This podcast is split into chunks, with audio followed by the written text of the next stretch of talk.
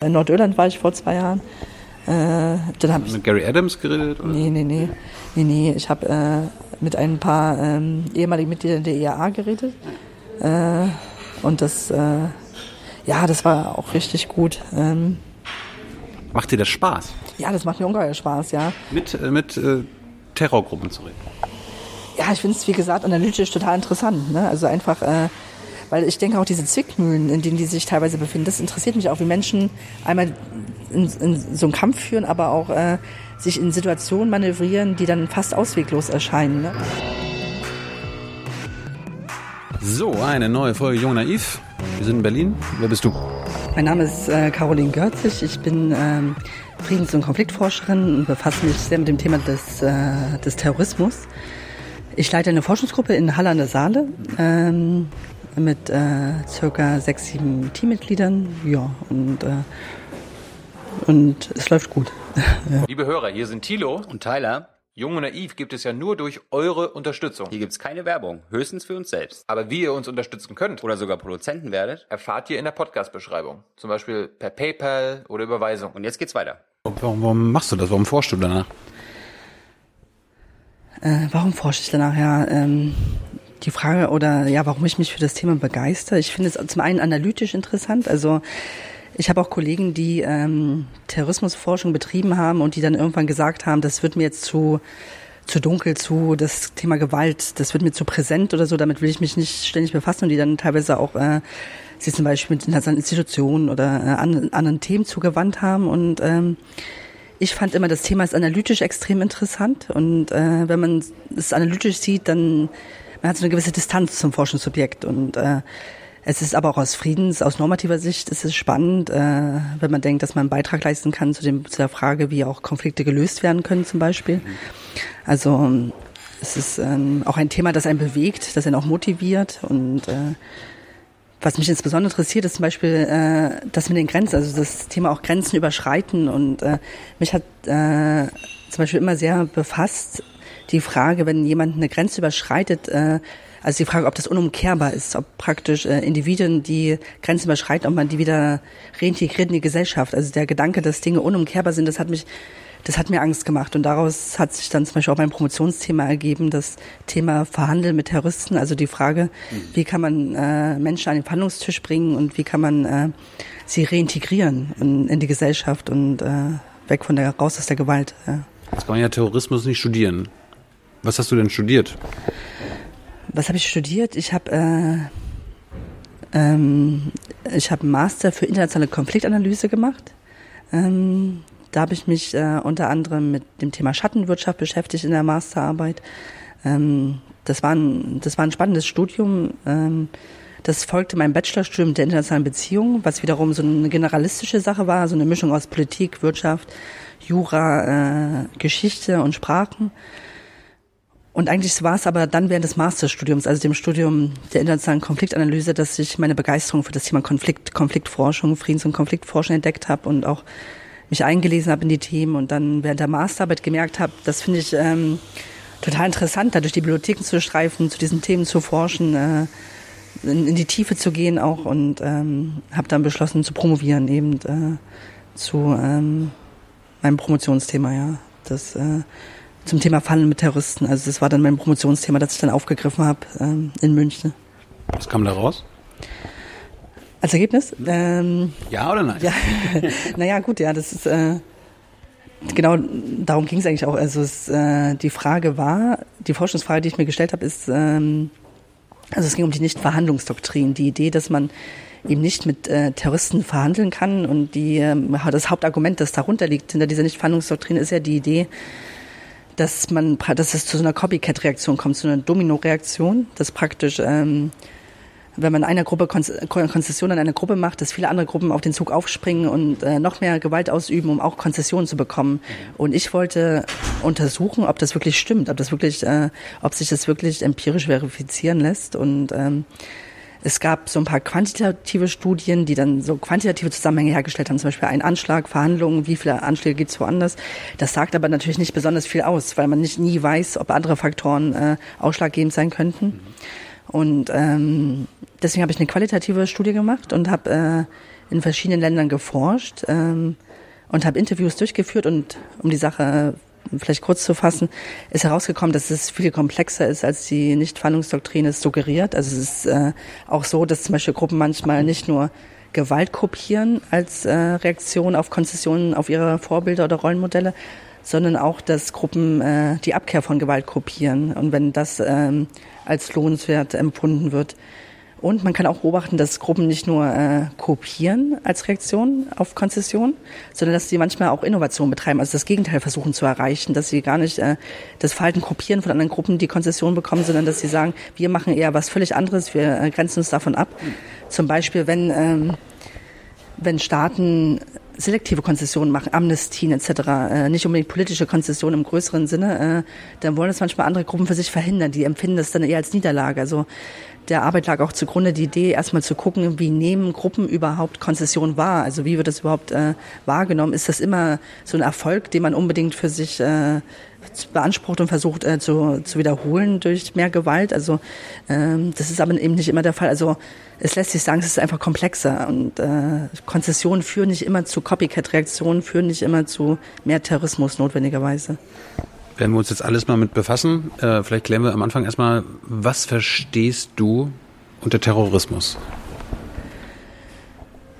Ja, äh, das ist eine Frage, äh, mit der wir uns schon auch in, jetzt gerade in der Forschungsgruppe, die ich zurzeit äh, in Halle habe, ähm, stark befassen und äh, auch äh, tief gehen, weil es natürlich also äh, ein sehr umstrittener Begriff ist. Also was ich jetzt selber darunter verstehe, also was lässt sich sagen? Also einmal. Ähm ich, ich, wollte darauf hinaus, was du darunter verstehst, was die Forschung darunter versteht ja. und was wir quasi in der Öffentlichkeit, in der Gesellschaft darunter verstehen. Ja, also natürlich wird, ist es ein Begriff, der sehr dazu dient, zu dämonisieren. Also der wird stark instrumentalisiert. Es ist ein hochpolitisierter Begriff und der dient dazu, den anderen zu delegitimieren, den Opponenten praktisch zu dehumanisieren und äh, in der Forschung wird äh, unterschieden unter allem zum Beispiel darun, darunter, dass man äh, den Begriff dekonstruieren kann. Also dass man als äh, sagt, man dekonstruiert und fragt eben, was wird darunter verstanden, wie nehmen sich die Subjekte wahr, wie wird was zugeschrieben und so weiter. Äh, sozusagen Terrorismus als ein Label, das man dekonstruieren kann. Und dann gibt's aber auch äh,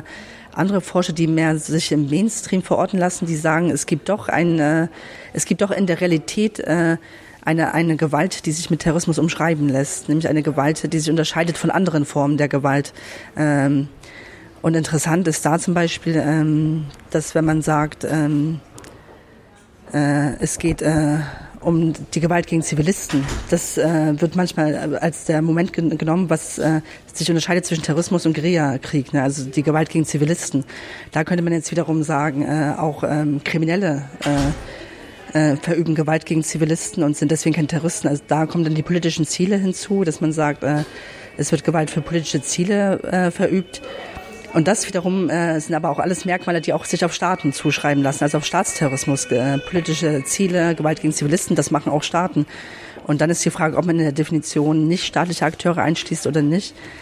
Aber es kommen noch, noch eventuell andere Elemente hinzu, zum Beispiel die Frage der symbolischen Gewalt, also äh, das äh, Abzielen darauf, dass äh, jenseits der direkten Gewaltanwendung äh, auch äh, Ziele erreicht werden, dass auch symbolische äh, Inhalte vermittelt werden, beziehungsweise dass auch verschiedene Publika Publikums, also verschiedene Audiences angesprochen werden. Also zum Beispiel äh, einmal die Bevölkerung äh, des äh, des, der Angegriffenen, einmal die eigenen mit die eigenen mit die eigenen Followers, die eigenen Anhänger und einmal auch der Staat. Also es ist auf äh, es ist eine Kommunikationsstrategie auch im gewissen Sinne. Und das sind viele verschiedene Elemente, äh, die so einfließen. Ähm, und trotz alledem und trotz der Forschung, die es dazu gibt, da gab es auch Versuche in der, in der Forschung, zum Beispiel alle Definitionen mal aufzuzählen und zu gucken, was haben die alle gemeinsam und so und dann vor allem mit ganz langen Definitionen rauszukommen, mit tausend Elementen, äh, was wie wo beschreibt. Ähm, es gibt also schon viel Forschung und trotzdem bleibt es nach wie vor ein extrem umstrittener Begriff ähm, der es auch für uns äh, nicht einfach macht, äh, ihn eigentlich zu benutzen. Und dann auch mit anderen Disziplinen äh, haben wir dann auch äh, äh, oft Diskurse darüber, wie äh, sinnvoll der Begriff überhaupt ist. Äh. Um, um konkret zu sein, kannst du ein aktuelles Beispiel für Terrorismus, also was zweifellos aus wissenschaftlicher, aus gesellschaftlicher, aus medialer Sicht Terrorismus war oder wer ein Terrorist ist, uns nennen? Ja, man würde, wenn man zum Beispiel auf den islamischen Staat zu sprechen kommt, kann man ja hier sagen, dass hier wieder ein Staatsprojekt verfolgt wird. Also wieder die Frage Terrorismus von unten. Äh, lässt sich das wirklich darauf, äh, darauf anwenden oder ist das nicht eher äh, auch eine Form von Staatsterror sozusagen? Also auch wieder, eine, äh, wieder ein Beispiel, dass die einzelnen Elemente verschiebt. Ähm, man könnte sagen, Al-Qaida. Äh, es gibt Gruppen. Interessant ist vielleicht nochmal, wenn man sich jetzt die Ideologien anguckt, die nicht unbedingt zur Definition gehören äh, an sich, wenn man, je nachdem, wie man das definiert, aber es gibt auch verschiedene Formen von Ideologien, die Terrorismus, äh, die terroristische Gruppen verfolgen. Äh. Interessant ist da zum Beispiel die Forschung von David Rappaport, einem Politologen und äh, der auch sozusagen der Pionier der Terrorismusforschung war, der über vier Wellen des Terrorismus gesprochen hat, über die anarchistische Welle, 1880 bis 1920 dann die antikoloniale Welle, dann die ähm, Welle der neuen Linken und dann die religiöse Welle. Und äh, das ist insofern, warum ich das hier erzähle, ist insofern interessant, als dass auch verschiedene Ideologien äh, äh, natürlich, äh, es ist auch für so eine so eine Vielfalt von Gruppen äh, sich äh, dadurch beschreiben lässt teilweise. Und dass, wenn man jetzt zum Beispiel sagt Al-Qaida, IS, äh, da denkt man sofort an religiösen Terrorismus oder auch das, was äh, oftmals als neuer Terrorismus bezeichnet wird. Also auch zum Thema Definition, äh, den New Terrorism. Das war ja so in der Forschung äh, ein großer Begriff, mit dem auch viel Funding, also auch äh, versucht wurde zu äh, bekommen der natürlich auch kritisch gesehen werden muss. Denn wenn man Terrorismus immer mit religiösen und mit islamistischen Akteuren äh, assoziiert, dann äh, dann tut das natürlich auch was in den Köpfen der Leute. Ja. Aktuelles Beispiel, was mir jetzt einfällt, Christchurch. War das ein Terroranschlag? War das Terrorismus aus deiner Sicht? Ähm, also wenn wir nochmal auf die Elemente zurückgehen, es ging um Gewalt gegen Zivilisten. Es, ja, es ging um äh, ideologische, er hatte Ziele, es, er hatte diese Idee von dem großen Austausch, was jetzt auch die Identitären äh, äh, propagiert haben, also die Ideologie. Äh, also tatsächlich interessant fand ich jetzt in, der, in den, in den äh, Nachrichten über das Attentat, dass einige äh, Kommentatoren über auch Parallelen zwischen religiösen und äh, Rechtsterroristen gesprochen haben, also zwischen welche Parallelen die in Taktiken und Strategien auch aufweisen. Also das finde ich äh, analytisch wiederum hochinteressant, aber äh, Meinst du, dass Islamisten oder Dschihadisten mit rechtsradikalen Rechtsextremen mehr gemeinsam haben, als sie trennt? Man kann sagen, sie reagieren ja auch aufeinander und äh, auf jeden Fall äh, lernen sie auch voneinander. Äh, unter anderem zum Beispiel sieht man jetzt bei dem Christchurch-Attentäter, ähm, was äh, interessant ist, zum Beispiel das Thema Propaganda der Tat, auch aus einer anderen Welle noch von den Anarchisten damals. Also die Idee, durch die Tat die Leute aufzuwecken, äh, zu rufen und eventuell auch zum Nachahmen zu motivieren. Oder auch die Sache mit den einsamen Wölfen. Da gibt's ja jetzt auch so Zeitungsüberschriften, so einsame Wölfe, digitales Rudel oder so. Also auch die Frage, äh, äh, wie dieser führerlose Widerstand, der da propagiert wird und der noch aus dem äh, aus der Nazizeit kommt, äh, was wir auch im Dschihadismus gesehen haben mit den Selbstmordattentätern. Also es, da gibt es schon Parallelen und äh, auch was das ideologische betrifft, also auch die Idee die äh, von manchen rechtsextremen Rechtsterroristen verfolgt wird, dass eigentlich äh, Frieden was Unmännliches ist. Also dass ähm, habe ich jetzt auch gelesen, also auch diese Gewalt, Gewaltbereitschaft, diese Gewaltideologie, das hat man auch bei Dschihadisten gesehen, dass viele gesagt haben, wir wollen hier den Dschihad zur nächsten Säule, äh, äh der zur sechsten Säule machen, äh, den gewaltsamen Dschihad. Ähm, das ist schon sehr stark. Äh, also da gibt schon, da gibt es schon viele Parallelen. Ähm, was dann wiederum die Frage aufwirft, vielleicht, ob es sich vielleicht zu einem Kern, eine Kern, einen Kern von Gewalt ausmachen lässt, der sich doch als Terrorismus beschreiben lässt und der all diesen Wellen zuzuordnen ist. Ähm, es gibt aber natürlich auch Unterschiede. Also ähm, zum Beispiel die Frage, was bei den Dschihadisten, auch bei den einsamen Wölfen, bei den Lone Wolves immer war, äh, dass die trotzdem oftmals auch Kontakte hatten zu irgendjemanden. Und was jetzt immer mehr durch die Digitalisierung ersetzt wird, äh, äh, digitales Rudel, also wo dann äh, eine digitale Peer Group praktisch zur, zur Radikalisierung beiträgt. Und das finde ich übrigens lustig. Also ein einsamer Wolf mit Rudel gibt's ja, nicht. Also es widerspricht sich. Es widerspricht sich wirklich, ja, ja tatsächlich. Aber äh, ähm, interessant ist auch in diesem Zusammenhang, dass äh, oftmals das Dschihadismus und Rechtsextremismus auch unterschiedliche Narrative und Assoziationen bei uns hervorruft. Also zum Beispiel das Thema, das äh, jetzt mit Utrecht, da hat man sehr schnell an das Thema Terrorismus gedacht, äh, als man wusste, er ist türkischer Herkunft. Äh, während damals äh, in München der Anschlag 2016 äh, das als Amoktat äh, verbucht wurde. Also weil sie, weil sie jetzt oder weil du jetzt sagst, äh, einsamer, einsamer Wolf, man hat dann so den Köpfen, der ist irgendwie misguided, irgendwie fehlgeleitet oder läuft Amok, aber das ist ähm, dann bestimmt auch eine Verharmlosung, ja. Das, das, das fällt mir ja auch auf. Ich meine, in unserer westlichen Gesellschaft, wir sind ja eher mehrheitlich ähm, weiß, würde man sagen. Und bei den dschihadistischen Anschlägen denken wir, okay, kein einsamer Wolf, sondern da steckt ein System dahinter, die sind untereinander vernetzt. Und wie du ja sagst, wenn jetzt quasi Nazis, Rechtsextreme Anschläge begehen, dann ist die erste Reaktion erstmal ein Einzeltäter, ein einsamer Wolf. Ja, das finde ich. Das find ist es so eine Abwehrreaktion von unserer von unserer Gesellschaft, dass wir das. Also das finde ich wirklich interessant, weil äh, wir wissen, wenn oder wir wissen, kennen das doch, wenn ein dschihadistischer Anschlag äh, geschieht. Ähm, da sagt man doch oft auch den moderaten äh, Muslimen, sagt man, äh, grenzt euch ganz klar ab, Gebt, äh, sendet ganz klare Signale, dass, äh, dass es nichts mit euch zu tun hat, dass ihr euch dagegen stellt. Das fordert man ganz oft und wie ich finde zu Recht. Äh, aber wenn man jetzt mal sieht, äh, sich ganz klar abzugrenzen davon, das machen viele, aber so ganz auch äh, Zeichen zu setzen, das, äh, ich finde, das ist wichtig, also sich auch mal da rein zu versetzen, wie es also auch den moderaten Muslimen geht, die vielleicht auch sagen, wir haben damit gar nichts zu tun oder so. Warum sollen wir uns abgrenzen? Also das ist. Äh, das wäre natürlich kurios, wenn die Muslimen jetzt sagen würden, ey Caroline, du bist weiß, äh, grenz dich mal bitte von dem äh, Attentäter in Christchurch ab. Der ist auch weiß. Ja, also das machen wir ja auch nicht. Ja, ja, genau, ja, eben, ja. Das, genau das, darauf wollte ich hinaus, ja.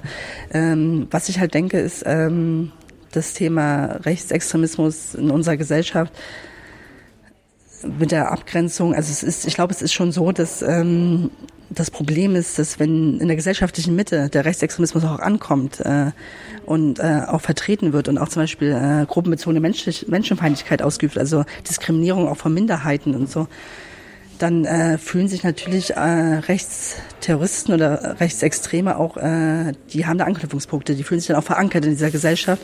Und was dann oft passiert, und das kann man auch wiederum bei verschiedenen Gruppen und nicht nur bei Rechtsextremen äh, beobachten, dass die sich dann als so eine Art revolutionäre Avantgarde verstehen, die versuchen, äh, die Leute aufzuwecken, also die sich versuchen, äh, die Leute zu mobilisieren, weil sie denken, äh, die schlafen alle noch, die wissen nur nicht, was, was sie eigentlich noch machen müssten. Also das, es gab zum Beispiel auch Forschung über den Zusammenhang zwischen politischen Parteien und äh, Terrorismus. Und da wurde gesagt, dass äh, Terrorgruppen oft aus dem Mangel an Zustimmung äh, entsteht, die es ihnen erlauben würde, eine politische Partei zu sein. Deswegen entscheiden sie sich für den Terrorismus und versuchen sich praktisch ins Bewusstsein der Bevölkerung zu bomben und denen bewusst zu machen, äh, äh, steht auf oder so und äh, oder kämpft äh, kämpft für unsere für unsere Ziele und äh, deswegen denke ich ist um nochmal zurückzukommen deswegen ist die Abgrenzung so wichtig also deswegen ist es so wichtig sich ganz klar abzugrenzen und zu sagen äh, das ist äh, für uns nicht in Ordnung ja. das erinnert mich gerade ähm, ich habe mal mit einem holländischen Kollegen gesprochen es ging damals, äh, das war noch bevor die AfD in den Bundestag gekommen ist, äh, kurz nach der sogenannten Flüchtlingskrise haben ja auch hier viele Flüchtlingsheime gebrannt. Und da haben wir darüber gesprochen, dass es in Holland nicht passiert. Holland gibt's auch, ist, da, ist, ist sagen wir so die Islamophobie und ähm, die Feindlichkeit gegenüber, Musl äh, gegenüber Flüchtlingen war noch größer als in Deutschland. Trotzdem gab es keine Gewalt, zum Beispiel gegen Flüchtlinge und Flüchtlingsheime. Und er hat das damit begründet, äh, weil die Rechten und Rechtsextremen bei uns im Parlament repräsentiert sind, wie du ja gerade quasi auch suggeriert hast, gibt es nicht äh, die Gewalt, um aufmerksam zu machen auf die rechtsextremen Positionen in der Gesellschaft. Und er hat das bezogen auf Deutschland. Bei euch gibt es nicht die Rechten oder Rechtsextremen oder Rechtsradikalen, die im Parlament sind, sodass sich quasi diese Täter, die Flüchtlingsheime anzünden, äh, dadurch motiviert fühlen, okay, wir wollen gehört werden und mit, meine, mit meiner Gewalttat äh, mache ich das jetzt. Und äh, jetzt fällt mir gerade ein, seitdem die AfD im Bundestag ist, sind weniger bis kaum noch Flüchtlingsheime haben gebrannt. Das ist, ähm, ja, das ist die andere Seite der Medaille eigentlich, weil ähm, auf der einen Seite kann man sagen, sich ganz klar abgrenzen und so und ganz klar Zeichen setzen. Auf der anderen Seite kann man auch sagen, dass im Dialog bleiben äh, und die Leute, äh, die Leute an den Verhandlungstisch äh, ziehen. Das ist jetzt wiederum auch für alle Gruppen, für alle extremistischen Gruppen würde ich sagen, gilt das Thema Dialog äh, ist mäßigend. Ähm, man hat es zum Beispiel auch in, in Ägypten beobachtet mit der Muslimbrüderschaft, dass die, ähm, dass die ähm, als sie an die Macht kam, dass dann die, das Thema war, ähm, soll ich das mal? äh, ähm, dass dann die plötzlich mit Themen konfrontiert waren, zum Beispiel, was machen wir jetzt mit dem Müll, äh, was machen wir mit der Mülltrennung, was machen wir mit Arbeitsplätzen. Und sie hatten immer so einen Slogan, Islam ist the key solution, also Islam ist die Schlüssellösung. Und aber war das dann die Lösung auf die Mülltrennung? Also dieses einfach im politischen Dialog, in der Debatte äh, daran teilzunehmen, zwingt die äh, Parteien auch, äh, die mit extremeren Positionen natürlich dazu, sich auch mit Alltagsproblemen und mit der Praxis auseinanderzusetzen. Und äh, insofern denke ich, dass äh, Dialog auch was Mäßigendes hat und äh, es gibt ja oftmals auch die Annahme, Gruppen müssten sich erstmal mäßigen und dann dürfen sie am Dialog teilnehmen. Sie müssen erstmal das und das und das machen, also so einen großen Katalog und dann darf man mit ihnen verhandeln. Aber eigentlich kann man auch beobachten, dass der Dialog an sich schon mäßigend ist. Und ähm, deswegen finde ich, das darf natürlich, äh, das muss dann auch für alle gelten. Also es, äh, und das ist auch äh, ist auch was Universelles. Also es das heißt nicht, dass Dialog immer nur zur Mäßigung führt. Äh, Reden kann ja auch zu Problemen führen. So ist es ja auch. Ist ja auch die, die Qualität des Redens und auch. Aber ähm, trotzdem würde ich sagen, dass äh, Dialog generell auch mäßigend ist. Ja.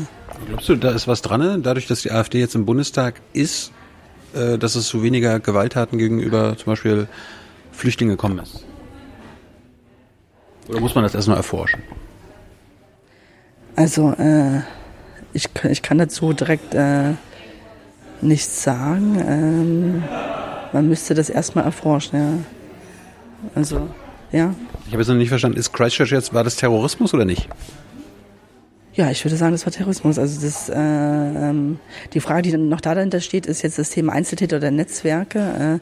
Äh, ähm, es wurde ja es wurde ja äh, viel darüber geschrieben, auch jetzt die ganzen Netzwerke zu den zu, zu einmal identitären Österreich oder seine sein Beziehen auf Breivik hier, die Norweger, ähm, diese ganzen, äh, diese ganzen Netzwerke, die da stattfinden und äh, die er auch zitiert hat in diesem Manifest. Also es zeugt ja auch davon. Und das ist auch manchmal das Gefährliche dann an der Entwicklung, dass man sagen muss, es muss gar nicht mehr eine Gruppe, eine institutionalisierte Gruppe sein, sondern es kann allein die Ideologie, die da verbreitet wird, global, der, der Transfer von Ideen, der schon reicht, ja. um Einzelne zu bewegen, äh, aufzuspringen und äh, aktiv zu werden. Ja. Ich habe letztens mit Thomas de Maizière darüber gesprochen, der hat dann immer gesagt, naja, Breivik und so weiter und der Amokläufer aus München, das war halt kein Terrorismus, weil wir in Deutschland unter Terrorismus und Terrorgruppen was anderes verstehen. Das müssen mindestens drei Leute sein. Also das ist dann die wahrscheinlich die juristische Perspektive. Ist das für dich auch eine Perspektive oder kann es auch einzelne Terroristen? Also ich denke, äh, an sich, der, das, die einzelne Kategorie Terrorist äh, finde ich schon schwierig. Also zu sagen, es gibt Terroristen, Menschen, die an sich terroristisch sind, das ist, also auch wenn man das zu Ende denkt, äh, eine Rubrik des Terroristen für einzelne Personen. Äh, also man, ich gehe schon von organisierter Gewalt aus, von also von Gruppen, die sich organisieren, von Gruppen aus, von Terrorist Groups sozusagen. Ja. Also das haben wir auch unter anderem diskutiert in unserer Gruppe, dass also nicht um das, die Qualifikation Terrorist als einzelner Mensch geht oder so. Aber äh, das Thema Gruppen ist natürlich auch äh, fluid oder Netzwerke können auch eine Art von Gruppen sein. Es ist natürlich äh, fluid, was, was sich als Gruppe definiert. Das wollte ich damit sagen, ja. Also ähm, was ich halt denke, ist jetzt äh, mit dem Rechtsextremismus oder dem Rechtsterrorismus äh, nochmal auf die vier Wellen zurückzukommen. Wir haben jetzt gerade darüber geschrieben mit äh, einem Kollegen aus meiner Gruppe äh, über die Zukunft des Terrorismus, also ähm, was so als nächstes kommt, weil die vierte Welle nach Rapoport ist ja die religiöse Welle und äh, die würde sich jetzt so langsam dem Ende zuneigen. Und dann die Frage, ähm, wie, wie sieht die Zukunft des Terrorismus aus und da ist, äh, könnte auch sein, dass der Rechtsextremismus eine größere Rolle spielen wird. Äh, also was, was wir jetzt noch nicht, also aber so wie sich das jetzt abzeichnet, auch vor der, äh, auch einige Muster aus, die sich aus diesen Wellen ergeben, könnten darauf schließen lassen. Ne? Welche Muster sind das? Naja, zum Beispiel, ähm, wenn man sich die äh, äh, Anarchisten und die erste und die dritte Welle anschaut, also vier Wellen, die erste und die dritte Welle Anarchisten und Neue Linke basierten sozusagen auf Systemkritik und die zweite und vierte Welle, antikoloniale und religiöse Welle, haben, da geht es auch um territoriale Ansprüche zum Beispiel. Und wenn man jetzt der Logik folgen würde, also so ein Muster einer sich einer überspringenden Welle wäre dann eventuell wieder eine, eine Welle, die auf Systemkritik und wenn man dann Globalisierung eventuell als Gegenwelle betrachtet, könnte man annehmen, dass dann der Rückzug auf das lokale Rechtsextremismus äh, Also man könnte zum Beispiel sagen, es ist so ein Großenkel, äh, Großenkel-Enkel-Ding. Also dass man sagt, es springt immer eine Generation und äh, das Erbe der Großeltern wird an die Enkel weitergegeben. Man könnte aber auch sagen, dass diese Wellen im Zusammenhang mit, Sta mit Staatswellen zusammenhängen, also Wellen des Staatsterrorismus, mhm. zum Beispiel, äh, wenn man sagt Anarchismus, Imperialismus, Antikolonialismus, Kolonialismus, neue linke ähm, Kapitalismus, religiöse Welle, Kriege in den Terror, also so eine Co-Radikalisierung von Terrorismus und Staatsterrorismus, äh, dann könnte man solche Muster ablesen und sich fragen, äh, was die nächste Welle ist. Äh, wir haben jetzt aber auch darüber zum Beispiel nachgedacht, dass die neue Welle äh, aber auch eine Mischform sein könnte. Also auch eine zweite dschihadistische Welle ist möglich, vielleicht wenn sich, wenn sich eine neue Energie entwickelt, zum Beispiel durch die Sache mit dem IS oder äh, auch durch den arabischen Frühling. Und was auch sein könnte, dass es zu einer Mischform kommt, was man zum Beispiel sieht, dass Rechtsextreme ähm, äh, auch starke, starke religiö religiöse Elemente, zum Beispiel dem neu, äh, germanischen Neuheidentum oder diese christlichen Fundamentalismen, äh, dass da auch solche Elemente aufgegriffen werden. Also vielleicht könnte es auch zu einer Mischform kommen und äh, also das äh, Nachdenken darüber, was jetzt mit, wie das jetzt mit dem Terrorismus auch weitergeht, das ist schon, äh, ja, das ist schon eine Frage für uns. Äh. Du hast gerade mehrfach die, die vier Wellen angesprochen, irgendwie 18, äh, 1800 irgendwas mit der Anarchowelle. Ich wollte eigentlich fragen, gibt es schon immer eigentlich Terrorismus, also auch in den Jahrtausenden davor. Ja, das sind jetzt die vier Wellen des modernen Terrorismus. Äh, äh, es gibt auch Leute. Äh, antiken Terrorismus. Es gibt auch Forscher, die sie auf die Sikari, da gibt es äh, ein paar Vorläufer in der Geschichte. Äh, ähm, also die Frage ist, wie weit man das zurückspinnt und die Gewalt von, von Aufständischen. Also ähm, das, das deutet schon länger zurück, auch wenn ich jetzt aus der Geschichte ad hoc nicht äh, äh, so viele Beispiele habe, aber ähm, es wird teilweise länger zurückgeführt, auch in der Wissenschaft. Ja. Es geht hier um die Welle, der, den modernen Terrorismus, also äh, äh, Terrorismus, der äh, auf Ideologie basiert, bestimmte Doktrinen äh, hervorbringt, bestimmte Technologien benutzt. Ähm, es gibt auch Parallelen zwischen den Wellen, also wie die voneinander lernen. Also was ich vorhin sagte, Rechtsterroristen von Dschihadisten oder auch Rechte von Linken. Interessant ist auch, dass Rechte auch äh, Diskurse von den Linken, Antidiskriminierungsdiskurse übernehmen und äh, zum, das zum eigenen Sprachrohr dann benutzt, als eigenes Sprachrohr benutzt.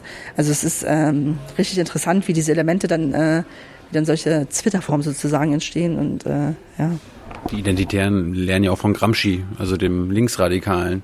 Aber äh, sag uns mal die erste Welle, die, die eine, eine, ich, wann hat das angefangen, warum hat das angefangen und wie sah, wie hat sich die ausgedrückt? Das war, die hat äh, circa 1880 angefangen, das waren die Anarchisten, die haben sich in Russland entwickelt und ähm, das wichtigste Element in dieser Welle war, äh, nicht das wichtigste, aber ein der Elemente war diese Taktik der Propaganda der Tat.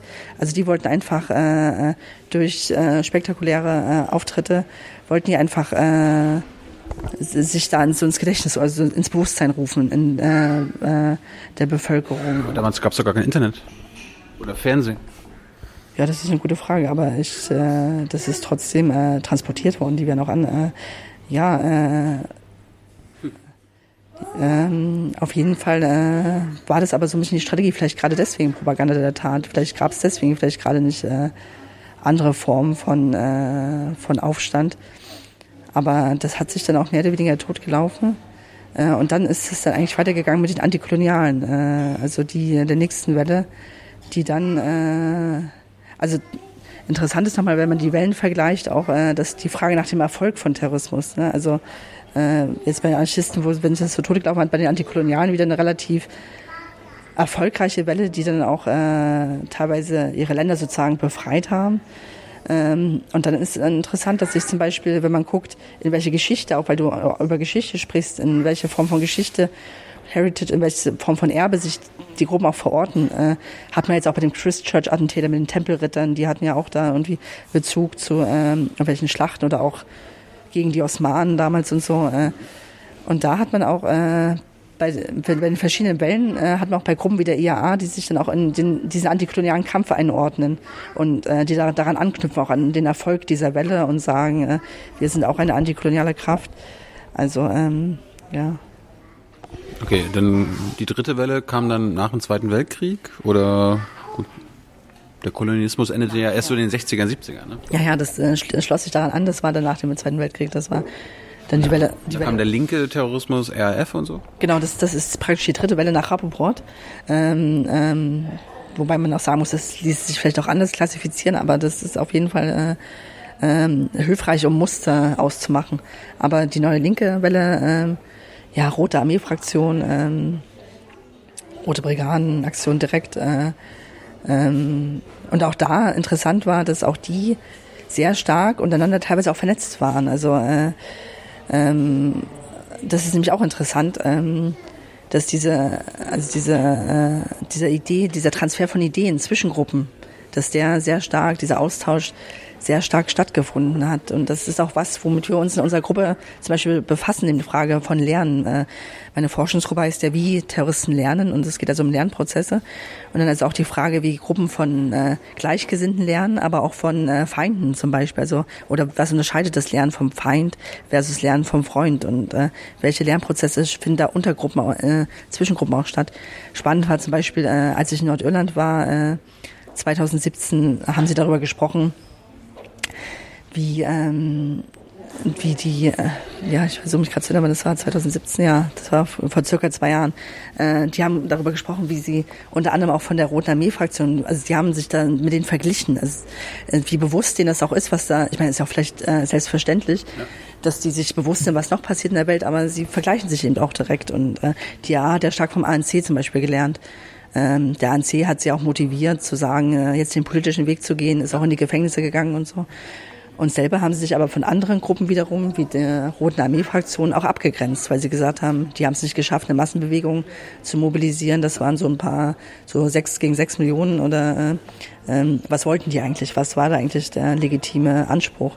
Ähm, da haben sie sich dann auch abgegrenzt von solchen Misserfolgen ne, und haben gesagt, äh, wir sind eher auf der Seite der Gewinner, ja. Das Kuriose, wenn du im Nahosten unterwegs bist, wird oft das Beispiel Nordirland-Konflikt äh, genannt, wie man quasi zwischen Israelis und Palästinensern irgendwann mal vermitteln kann und zu einer Lösung kommen kann. Also der Nordirland-Konflikt und auch äh, die Lösung dort ist natürlich ein Modell, ein Rollenmodell weltweit und äh, das ist, ähm, die, damit sind auch die Anführer der äh, Sinn Féin, die sind ja auch zu Vorbildern global geworden. Also es ist richtig interessant, dass sie dann auch sehr viel Aufmerksamkeit bekommen haben und dann auch äh, gesagt haben, das hat die auch gepusht. Also äh, da haben die auch gesagt, äh, das lohnt, der Frieden lohnt sich. Man bekommt auch so Anerkennung, man kann auch so seine Ziele verfolgen.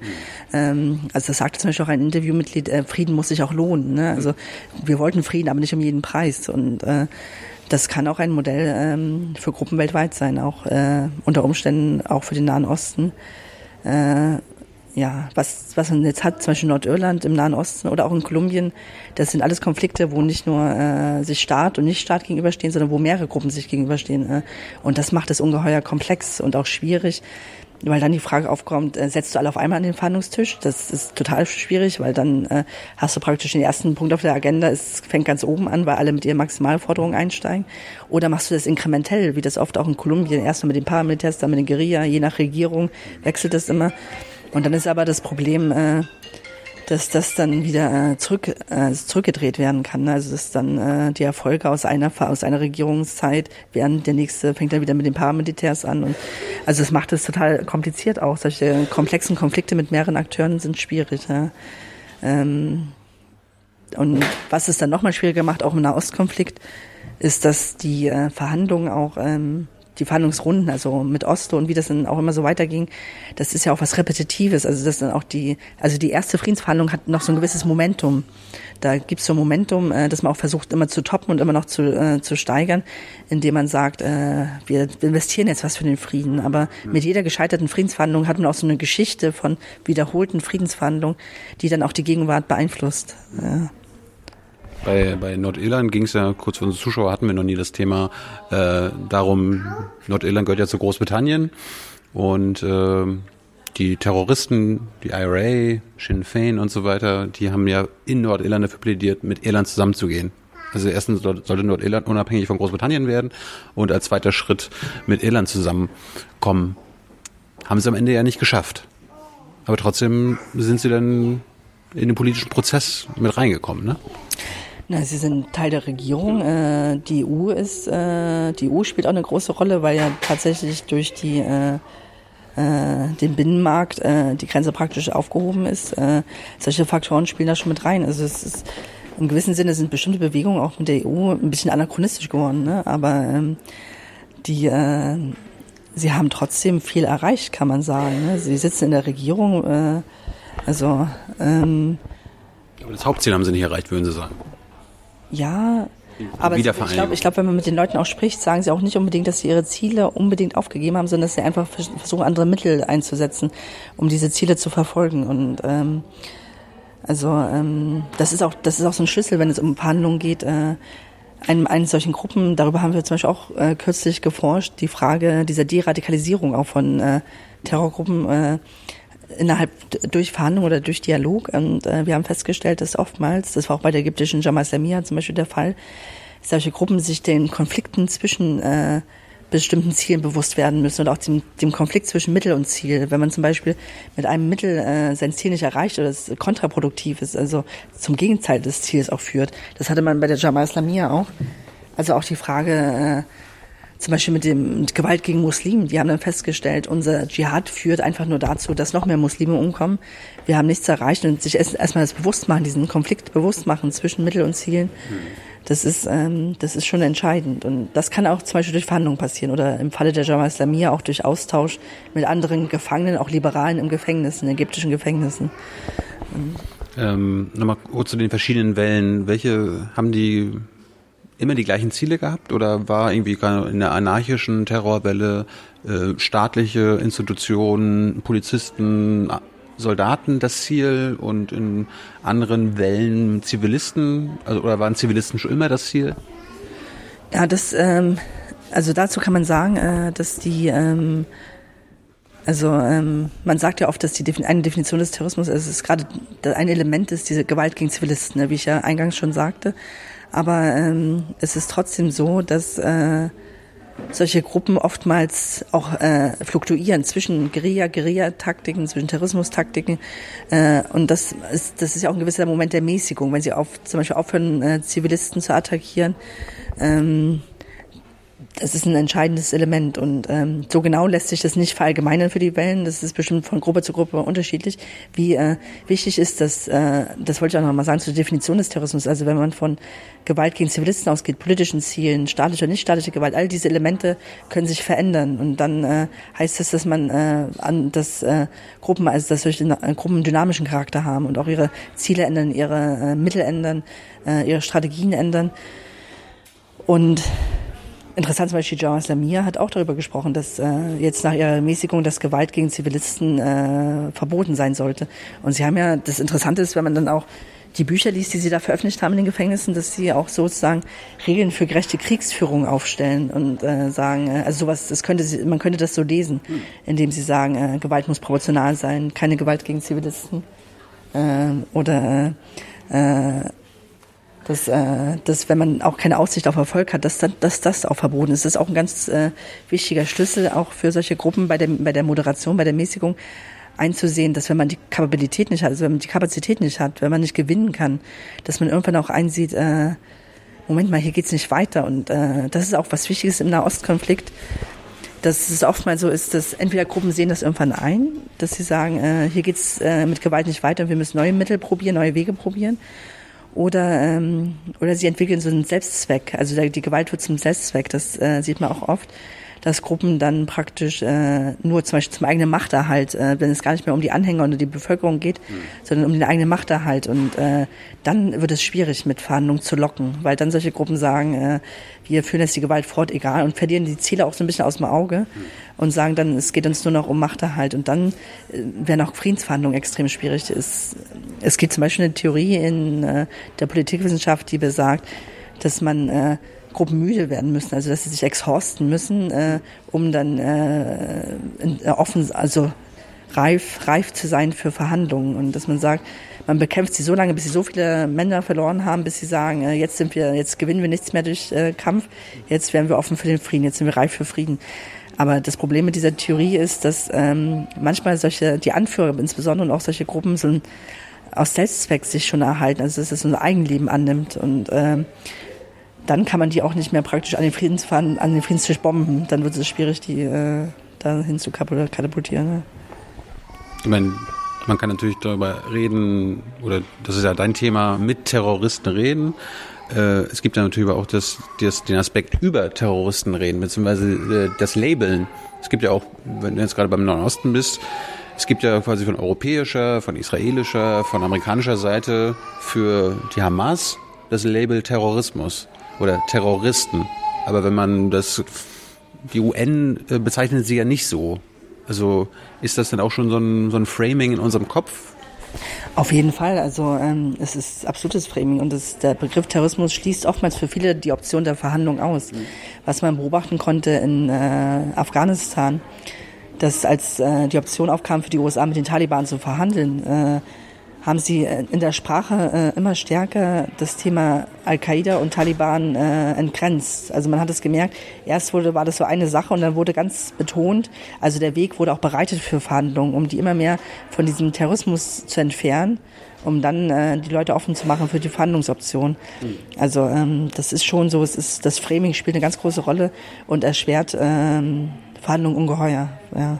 Also ich meine, die, wenn man die Taliban fragen würde, äh, die würden wahrscheinlich sagen, das, was sie in Afghanistan machen, in, ihre, in ihrer Heimat, das ist kein Terrorismus, sondern das ist bewaffneter Widerstand, weil eine aus ihrer Sicht äh, fremde Macht äh, das Land besetzt. Die Hamas oder die Palästinenser würden dir das auch sagen. Die Israelis haben eine Militärbesatzung, was ja stimmt. Und äh, sie haben laut UN-Charta das Recht, sich gewaltsam gegen sie zu wehren. Darum kann das gar kein Terrorismus sein, sondern das ist ihr gutes Recht. Also kann, anders gefragt, kann, können Terrorakte auch gutes Recht sein? Also ich, ich denke trotzdem nicht, dass Gewalt gutes Recht sein kann, aber äh, es ist schon so, dass, äh, dass ähm, Terrorismus, das ist extrem natürlich, äh, ja, dass die sich als Freiheitskämpfer, also es ist ja ganz klar, die äh, begreifen sich als Freiheitskämpfer und äh, äh, propagieren auch ihre eigene Narrative sozusagen. Äh, was ich denke, man kann versuchen, sich in äh, diese Gruppen hineinzuversetzen. Äh, man muss die Gewalt aber nicht verzeihen. Das hat zum Beispiel auch äh, der Direktor des Max-Planck-Instituts in Halle, Günter Schlee, in einem Artikel gesagt. Äh, der Artikel heißt, wie Terroristen gemacht werden. Er spricht eigentlich darüber, äh, du kannst, äh, dich, du kannst versuchen, sie zu verstehen, aber du musst die Gewalt nicht verzeihen. Also es ist trotzdem, äh, da gibt es trotzdem eine Grenze. Ja. Das wollte ich jetzt nicht suggerieren, dass äh, Gewalt äh, was Gutes ist, aber wir müssen verstehen, warum sie Gewalt anwenden und was die innere Logik dahinter ist. Genau, ja. Also was, was auf jeden Fall sinnvoll ist, sich in die Perspektive dieser Menschen hineinzuversetzen. Und genau das versuchen wir auch zu machen. Äh, deswegen sind wir auch an dem Institut für Anthropologie und versuchen auch anthropologische Forschung durchzuführen, ethnografische Methoden zu nutzen, um zu sagen, wir ähm, wir sprechen mit diesen Menschen, wir versetzen uns in sie hinein, wir versuchen sie zu verstehen und genau ihre Perspektive zu begreifen. Und das ist äh, auf jeden Fall ungeheuer interessant. Also es ist äh, auch wichtig, denke ich, die, die äh, Perspektive wahrzunehmen und zu sagen, wie nehmen die sich selber wahr und das auch zu dekonstruieren, also zu gucken, äh, es ist zum Beispiel spannend, ins Feld zu gehen und die Leute darauf anzusprechen und zu sagen, guck mal, ich komme ja auch von einer Gruppe, die heißt wie Terroristen lernen und äh, wie wie beschreibt ihr euch oder so? Das klingt erstmal, äh, das kann auch heikel sein, ja, mhm. aber ähm, es ist auch, äh, ich was ich auch festgestellt habe, äh, in Nordirland war das zumindest so, dass viele auch, dass denen völlig bewusst, dass denen auch teilweise auch bewusst war, dass sie von vielen als Terroristen bezeichnet wurden. Also es, ähm, das heißt natürlich nicht, dass es legitim ist, immer nur diesen Terrorismuslebe vor sich herzutragen, aber ähm, ja, letztendlich ist es immer noch ein polemischer Begriff, ja. Also es ist wirklich ein Begriff, der versucht zu, äh, äh, zu depolitisieren, das äh, zu, äh, zu dehumanisieren, ja. Also sollten wir am besten gar nicht von Terroristen reden. Ja, das ist, das ist ja genau das Spannungsfeld, auf das ich hinaus wollte, dass äh, vorhin das ist, dass man trotzdem sagt, es gibt eine Form von Gewalt, die lässt sich so beschreiben. Also gibt es trotzdem in der Realität eine Form von Gewalt, die sich so beschreiben lässt. Äh, zum Beispiel äh, Gewalt gegen Zivilisten für politische Zwecke und so weiter. Ähm, dann ist die Frage, kann man vielleicht auch beides machen? Kann man sagen, man dekonstruiert den Begriff und interessiert sich dafür, wie sich die Leute wahrnehmen oder so äh, und so äh, und und man äh, man sagt aber auch, es ist eine Form von Gewalt, die sich untersuchen lässt, die sich unterscheiden lässt von anderen Formen der Gewalt. Was ich zum Beispiel denken, sagen würde, äh, es gibt auch Formen von Staatsterror, Staatsterrorismus. Ähm, der Begriff Gewalt gegen Zivilisten äh, als Terrorismus zu, bezeichnen, finde ich trotzdem, egal ob auf staatlicher oder nicht staatlicher Seite, finde ich trotzdem äh, als eine nützliche Kategorie für auch für Wissenschaft. So ein aktuelles Beispiel für Staatsterrorismus. Naja, ein aktuelles Beispiel, äh, äh, also der Drohnenkrieg, äh, dem Drohnenkrieg fallen ja sehr viele Zivilisten zum Opfer. Äh, das sagen aber auch teilweise selbst äh, hochrangige US-Militärs selber, die sagen, äh, dass dieser Drohnenkrieg mehr Terroristen produziert, als er tötet. Aber wenn äh, Gewalt zum, zum Opfer von Zivilisten führt, dann äh, ist es auch äh, eine, für politische Zwecke, dann ist es auch eine Form von Staatsterror. Ja. Da erinnerst du mich jetzt an Noam Chomsky, blenden wir gerade ein, mein Gespräch mit ihm, da, da ging es auch darum, brauchst ja. äh, und da ging es auch um Rammstein, ne, weil der US-Drohnenkrieg über die Relaisstation in Rammstein, die in Deutschland ist, äh, stattfindet, habe ich ihn gefragt, da die Bundesregierung ja davon weiß und das nicht unterbindet, ob wir dann quasi Mittäter sind, ob wir dann auch Staatsterroristen sind und er hat das ganz klar bejaht. Na, ich, meine, du, du, hast ja gerade gesagt, dass die Amerikaner Staatsterrorismus betreiben. Ich, ich glaube, das machen sehr viele Staaten. Ich glaube, äh, äh, also ich will ich will es nicht nur auf die USA beschränken, aber äh, ich meine auch ähm, auch jetzt mit den Waffenexporten. Äh, es ist natürlich die Frage, wenn man das Problem dabei ist ja auch, man sagt dann, man macht da so ein bisschen mit oder so, man verdient vielleicht, äh, man hat vielleicht die Rüstungsindustrie oder man hat andere Interessen und sagt sich, das findet woanders statt oder so. Und das ist ja auch vielleicht in den Köpfen der, der Leute drin, dass sie denken, was da im Jemen passiert oder was in Afghanistan passiert. Äh, aber das Problem ist nicht nur das ganz offensichtliche Problem, dass es eben doch nicht so weit weg ist, sondern auch, dass es äh, auf lange Sicht auch äh, das internationale System zerstört, solche Kriege. Also der, die Gewalt gegen Zivilisten in solchen Ländern durch Staaten und auch durch Nichtstaaten äh, verletzt auch das internationale Kriegsrecht, also die Genfer Protokolle. Das wird alles zersetzt und äh, ähm, unterlaufen. Und das ist darauf, auf diesen Gesetzen, äh, auf, diese, auf diesem Recht fußt ja auch das internationale Völkerrecht. Also es ist, äh, das unterläuft einfach unser internationales System, auf das, auf dem es beruht. Und außerdem produziert es eben auch Gegengewalt und das dann irgendwann, äh, das auch bei uns ankommt, das ist ja dann, äh, ja, das ist, fallen mir, fallen mir jetzt andere Beispiele an. Saudi-Arabien bombt im Jemen wissentlich, äh, dass zivile Ziele getroffen werden. Das ist dann quasi saudischer Staatsterrorismus. Wenn Assad äh, seine eigene Bevölkerung bombardiert, dann ist das syrischer Staatsterrorismus. Wenn die Israelis in Gaza zivile Gebiete bombardieren, dann ist das israelischer Staatsterrorismus. Kann man das so sagen? Also ähm, man kann, ich glaube, man kann das schon so sagen. Ja. Also ich fand halt spannend, weil wir jetzt, wir sind in Deutschland, wir sind Deutsche. Äh, würdest du denn auch sagen, dass wir quasi Mittäter sind beim amerikanischen Staatsterror? Äh, wir wissen das, wir haben es zugegeben, der Bund, die Bundesregierung weiß das, aber unterbindet es nicht. Ja, ich äh, will das gar nicht so äh, plakativ irgendwie oder so. Äh, ich ich frage das, ich frag das weil, weil Chomsky natürlich äh, ja, das so plakativ gesagt hat. Na, was ich denke, äh, was wichtig ist, äh, sich schon zu bewusst zu sein, was man für eine Verantwortung hat dafür. Aber ich nehme an, dass äh, das ist teilweise auch da, aber äh, ähm, und sich bewusst zu sein, was das auch für langfristige Konsequenzen haben kann. Das ist ja das Thema, äh, was eben diese kleinen Kriege, die praktisch dieses äh, das internationale System auch zerstören. Und wenn man da mitmacht, ähm, ja, also ähm, dass man dazu beiträgt, dass es auch langfristige Konsequenzen auch für uns selber hat. Also ja, wie man das jetzt bezeichnet, ob das letztendlich äh, Staatsterrorismus oder äh, aus oder äh, aus wie man das auch immer bezeichnet, das hat einfach Konsequenzen. Also es ist, äh, Kriegsverbrechen? Ja, weiß ich nicht, ob ich jetzt so weit gehen würde, aber äh, ja, also wenn man wenn man Zivilisten bombardiert. Ja, natürlich, ja. Ich meine jetzt für die Komplizenschaft, äh, da müsste man dann äh, rechtliche Kategorien, äh, müsste man rechtliche Kategorien äh, zur zur Rate ziehen. Da, ja, da bin ich nicht so da, hm. Aber es ist auf jeden Fall, äh, auf jeden Fall denke ich, dass der Begriff des Terrorismus auch auf Staaten anwendbar ist. Die Gewalt gegen Zivilisten ist, ist ganz klar. Ja. Hast, hast, du das denn erforscht? Weil ich kann mir vorstellen, kein Staat, den wir jetzt gerade erwähnt haben, wenn du den fragst, sag mal, macht er da eigentlich Staatsterror? Der würde doch kein Staat sagen, äh, ja, Frau Götzig, äh, ja, das ist so. Wie, wie reden Sie sie ein? Also was, was bilden wir uns ein, was das ist? Die US-Regierung würde jetzt nicht ihren Drohnenkrieg als Staatsterror bezeichnen. Nee, äh die, die Terroristen äh, in den kleinen Ländern sagen, wir sind Widerstandskämpfer, wir sind Freiheitskämpfer. Die amerikanische Regierung wird ja nicht sagen, wir sind hier, wir machen hier Freiheitskampf.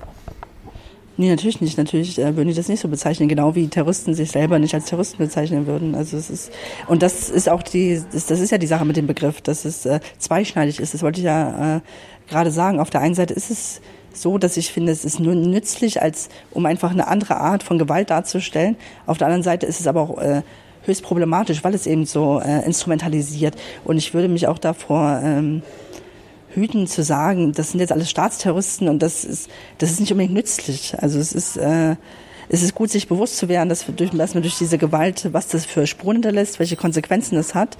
Aber ähm, ähm, ich würde nicht unbedingt äh, das Bewertende also genau wie ich, wie, wie, wie ich da, äh, wie ich Skrupel habe, alle Terroristen, also wie wir unser, in unserer Forschungsgruppe das den Begriff Terroristen auch in Anführungsstrichen gesetzt haben, äh, und zwar mit Absicht, weil wir wissen, wie schwierig der ist.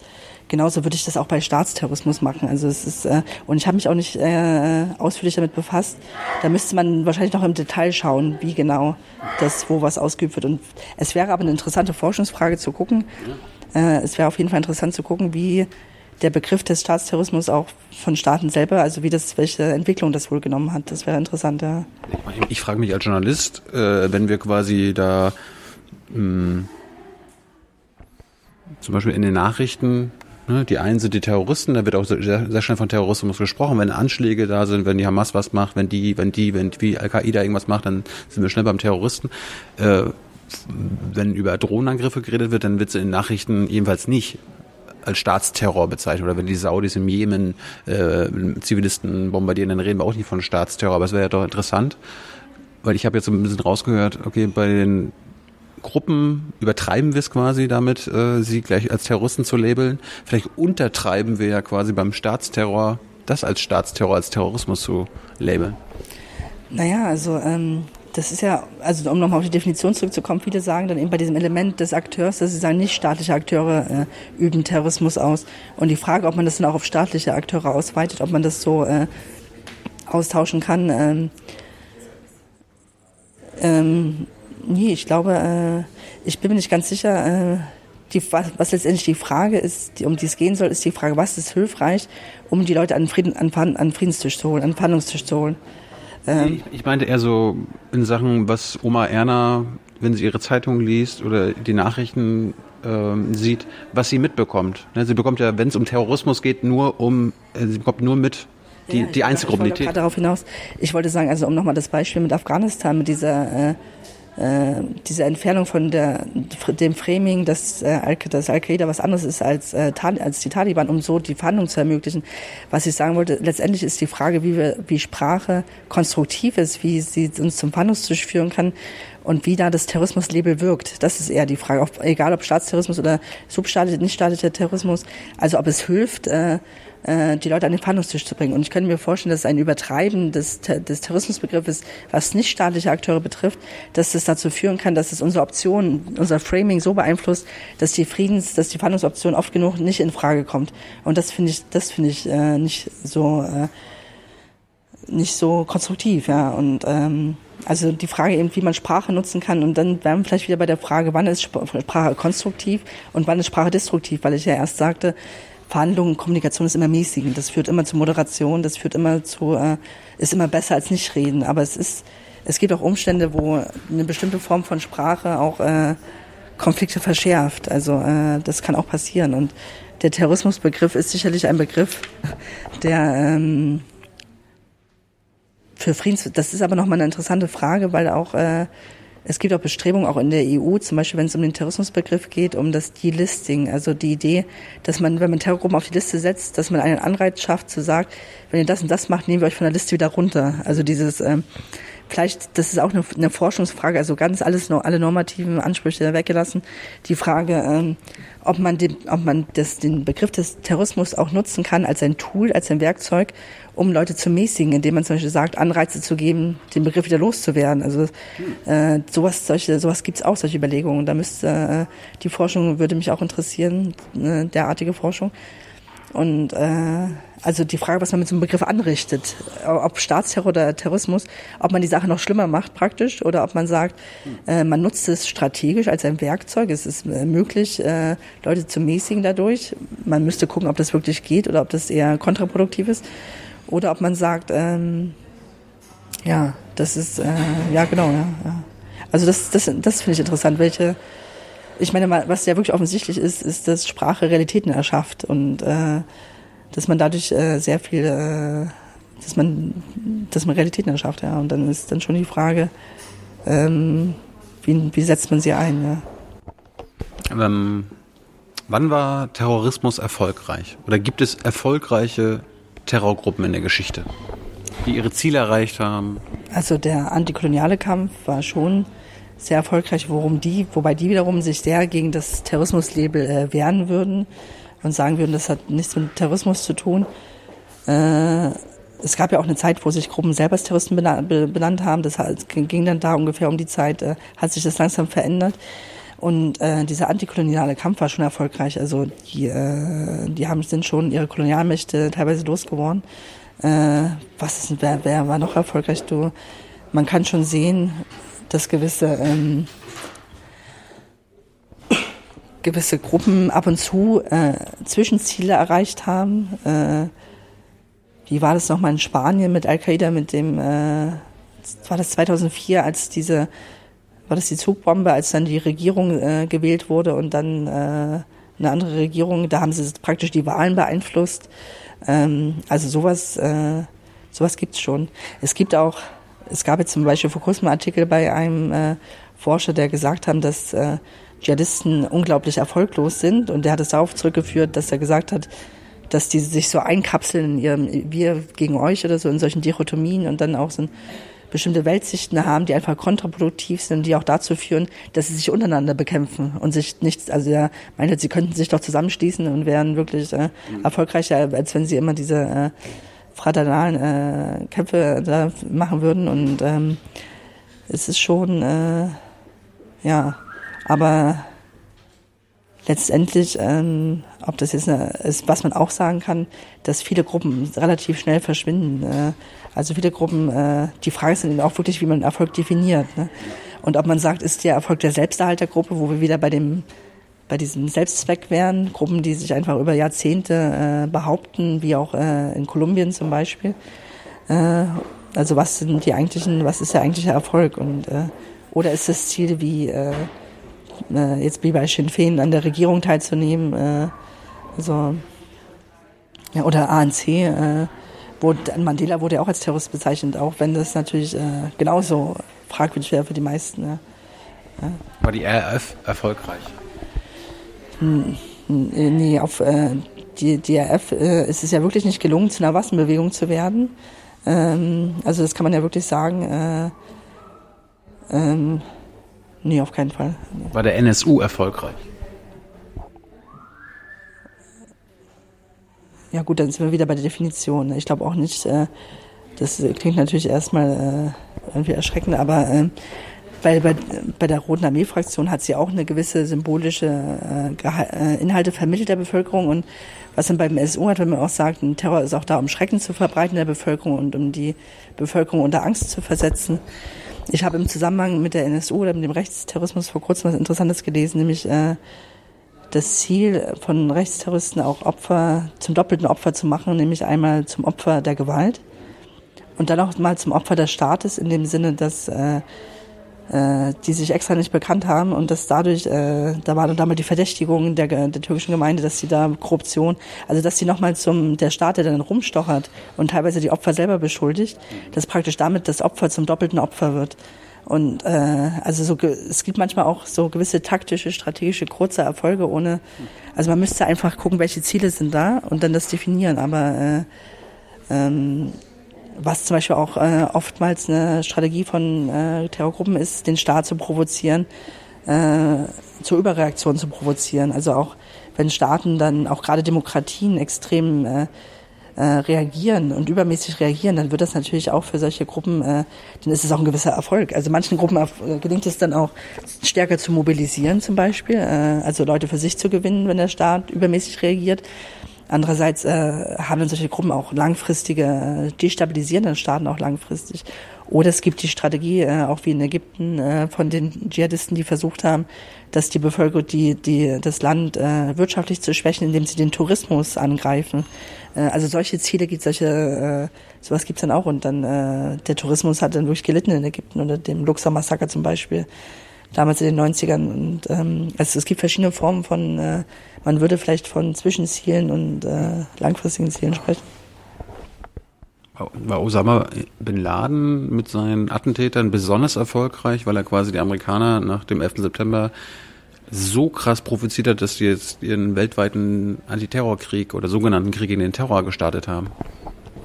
Andere Staaten überfallen haben. Ich meine, Irak, ja, also vor der Invasion gab's, soll es irgendwie eine niedrige fünfstellige Zahl an Dschihadisten, Terroristen im Irak gegeben haben. Zehn Jahre später hat sich das für zehn bis zwanzigfacht.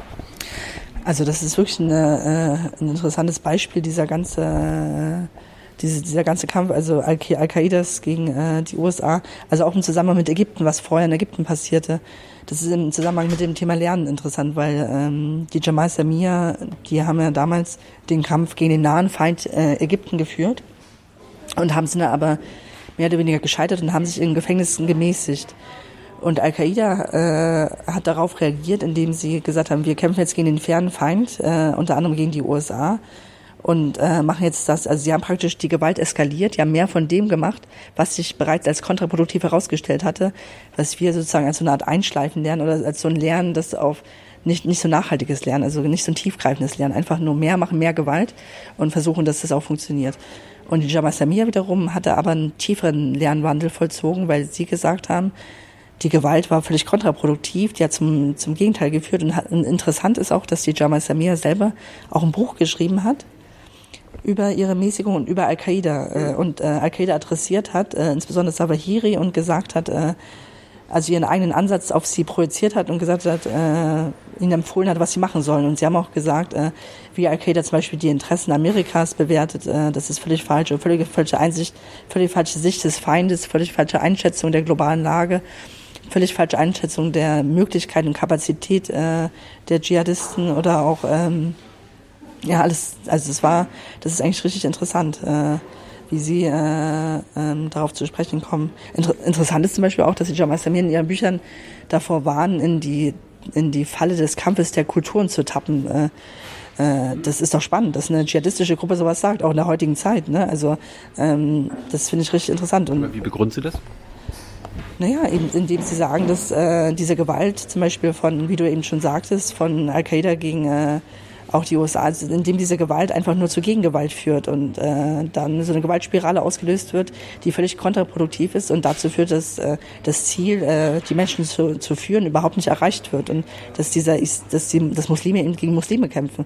Also sie haben halt wirklich eingesehen, dass äh, das führt zu nichts äh, und äh, sagen eben, Al-Qaida äh, eskaliert das alles noch, treibt das alles noch weiter, äh, versucht noch mehr äh, äh, zu provozieren und äh, Gewalt auszuüben. Aber ähm, interessant ist, dass im Moment sich Al-Qaida auch zu mäßigen scheint wiederum hm. gegenüber dem IS, also vom IS abgrenzt äh, und äh, sagt, also äh, wir, ähm, wir wollen uns jetzt mäßigen, uns geht es nicht mehr so sehr um die Anschläge gegen den Westen, sondern um lokale Agendas und so. Also es ist äh, es ist, es scheint so eine Logik zu sein, die Zusammenhänge zwischen Deradikalisierung und Radikalisierung.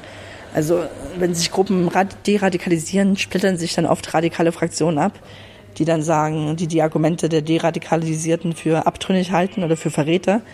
Und dann ist es wie so ein Kreislauf.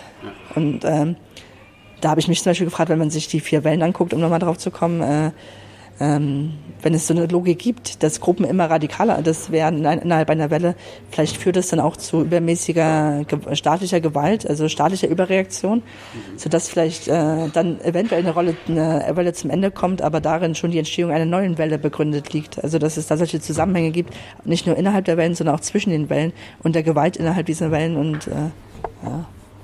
Da fällt mir ein, irgendwie zum Beispiel, als es in Frankreich dschihadistischen Anschläge gab von Franzosen, die natürlich aber Dschihadisten waren, hat dann Frankreich damit geantwortet, in Syrien Ziele zu bombardieren. Deshalb gibt es aber den Witz, ja, warum bombardiert ihr denn nicht Belgien oder euch selbst? Ja, nee, das, äh, das verstehe ich auch nicht. Nee, äh, ich, ähm, Ja, das ist auch das, was du hast in Demokratien, dass die äh, zum einen immer nur reagieren, ne, also immer nur im Nachhinein, also irgendwas ist passiert, dann heißt es, wir müssen jetzt unbedingt schnell was machen, oft unverhältnismäßig, oft sehr über, überreagierend. Und äh, das Problem ist aber, Terroristen sind ja auch kreativ, ne? Die lassen sich ja wieder was Neues einfallen. Dann wird man als, als, als, als Staat immer in so eine reaktive äh, Schleife, man reagiert immer über, man wird immer noch ein bisschen weiter ge geschoben. Äh, und ähm, und da ist das ist eben problematisch. Ja. Das ist das Foltergefängnis von Guantanamo. Hilfreich im Kampf gegen den Terrorismus. Also äh, Guantanamo hat ja wirklich äh, stark auch zur Radikalisierung, würde ich mal sagen. Äh, also es war zum Beispiel ein Argument für Radikalisierung ähm, vielerorts. Ich denke mal, es gibt interessantes, es, viele Gefängnisse sind oft Brutstätten von Radikalisierung. Es gibt aber auch Beispiele, wo sich Gruppen in Gefängnissen deradikalisiert haben. Und die Frage ist ja wirklich für mich oder äh, herauszufinden, wie sich Gruppen deradikalisieren können. Also wie ähm, wie man das auch veran, äh, veranstalten kann, wie, wie man das äh, beeinflussen kann. Und bei der Jamal Samia war es zum Beispiel so, dass die äh, im Gefängnis saßen mit anderen politisch, äh, anders politisch Denkenden und äh, anderen politischen Gefangenen, auch äh, säkulären Liberalen zum Beispiel. Und da lange mit den Gefängnissen saß und dann wurden auch Imame in die Gefängnisse gebracht, äh, äh, islamische Gelehrte und die haben dann unendlos diskutiert und ihre Ansätze überdacht und das hat wirklich was gebracht. Und das ist jetzt aber eine andere äh, Version von Guantanamo. Ne? Es ist nicht, das ist, es ist sowas, sowas müsste, ich glaube, man müsste eher äh, versuchen, äh, diese Menschen zu deradikalisieren, indem man äh, ihnen eben die, ihre eigene Kontraproduktivität äh, bewusst macht. Und das klappt oft durch Dialog.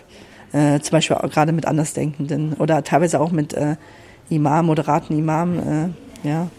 Ja, aber was, ich meine, wir haben jetzt letztens äh, aktuelle Gefährderzahlen der Bundesregierung. Da gibt es natürlich die ganz, ganz wenigen Linksextremisten, angeblich nur 20, 30 rechtsextremistische Gefährder und über 700 islamistische, dschihadistische Gefährder in Deutschland. Sollte man diese jetzt einfach alle zusammensuchen, äh, in eine Moschee packen und dann einen Vortrag von staatlicher Seite halten und ihnen zeigen, wie kontraproduktiv islamistischer Terror ist?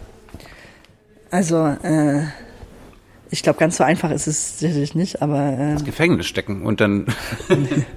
aber äh, das, äh, wir wollen das auch noch mehr erforschen, wie genau man deradikalisieren kann, wie man das durch Dialog äh, hinbekommt. Äh, wir haben ja jetzt erforscht äh, die Frage, äh, wie erstmal was da so kognitiv passiert bei Anführern von Gruppen, wenn die sich deradikalisieren. Mhm. Und der nächste Schritt wird für uns sein, herauszufinden, äh, wie, äh, wie kann man das beeinflussen. Also ähm, da stecken wir noch in den Anfängen. Wir haben jetzt so ein paar Ideen, was wir machen könnten. Zum Beispiel äh, versuchen anhand von, äh, von Projektionen oder Metaphern einfach mit den Menschen äh, verschiedene auch Kommunikationsmittel nutzen. Oder auch äh, das Element von Humor, zum Beispiel Scherzen etc.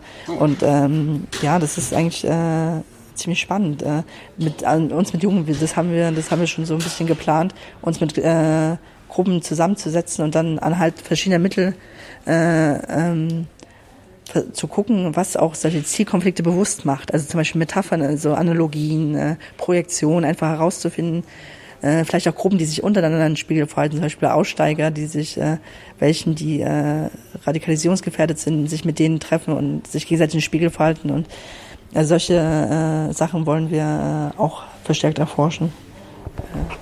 Gab es irgendwelche mh, mm, Forschungswege oder irgendwelche Ideen, die du verfolgt hast oder ihr verfolgt habt, die am Ende keinen Sinn gemacht haben, wo ihr quasi, also wo ihr gedacht habt, okay, das könnte was bringen, aber es bringt nichts. Ja, ja, die, äh, die Gefahr oder das, das ist natürlich immer da und äh, das muss man auch in Kauf nehmen. Äh, Beispiele nennen. Ja, ich überlege ja, äh, ja, lass mich nachdenken. Also, wo, wo habt ihr euch verrannt? Ähm,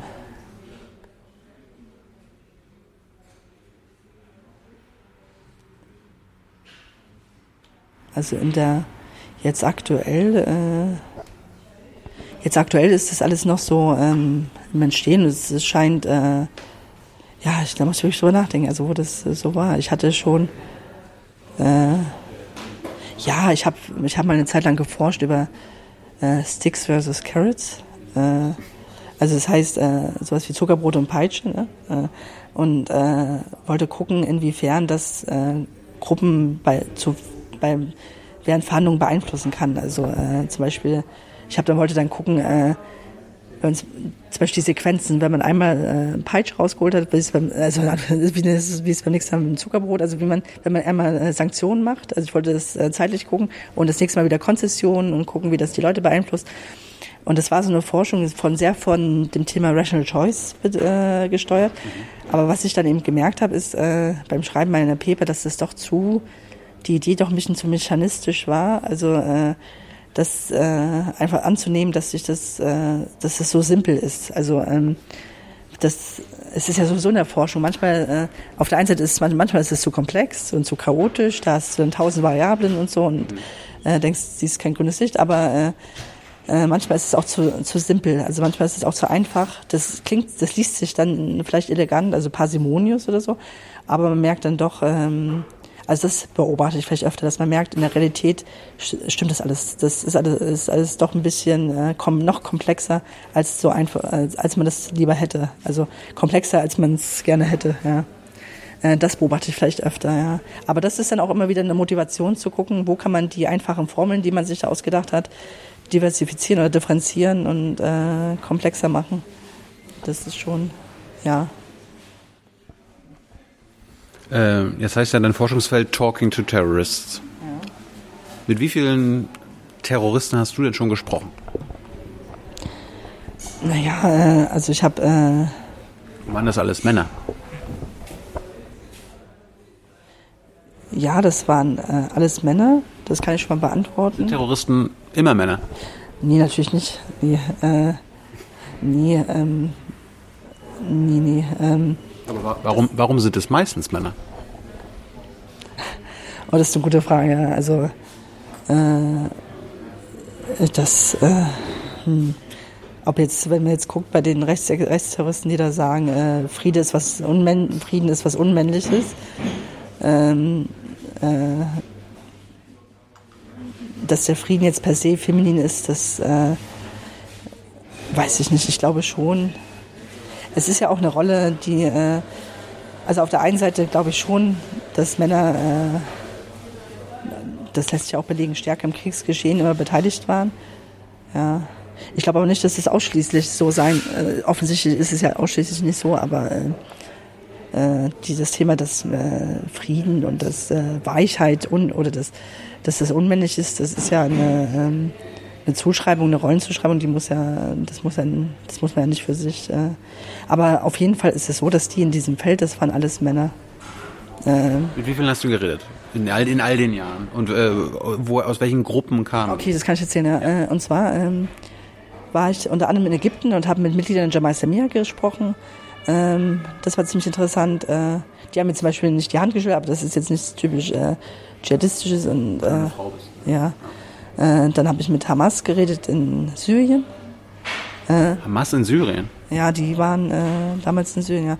Ähm, und was mir im Gedächtnis zum Beispiel davon geblieben ist, äh, da, davon in äh, Syrien, ist, dass ähm, der eine da sagte, der eine von Hamas, äh, wir machen Frieden mit Israel, um der Welt zu zeigen, dass Israel keinen Frieden will. Und das war zum Beispiel das, das ist mir irgendwie in Erinnerung geblieben. Ich glaube, das ist auch was, was ähm, gut zutrifft auf das Thema, wenn Organisationen auch so ein bisschen zum Selbstzweck wären. Also wenn sie merken, es geht nicht mehr um das Ziel, um die Sache, sondern es geht nur noch um, äh, um Krieg. Ne? Und äh, das, äh, da weiß man aber auch nicht, ob äh, Hamas im Exil, es ist oftmals auch, es ist oftmals auch so, dass Gruppen im Exil ein bisschen radikaler sind als Gruppen, die direkt betroffen sind vor Ort. Das war jedenfalls Hamas. Äh, dann Ägypten mit Jamal Samia, das war hochspannend, äh, diese Interviews da. Ähm, ja, ähm, die äh, hatten, haben sich auch sehr stark in Metaphern ausgedrückt. Also eigentlich alle Gruppen. Also das war interessant. Die sagten zum Beispiel, äh, ähm, wenn, wenn man Frieden macht, es ist, als würde man in ein Flugzeug fliegen, wenn du nicht mit anderen kommunizierst, stürzt du ab. Also die haben sich oft auf so Metaphern bezogen, äh, was äh, immer sehr schön war.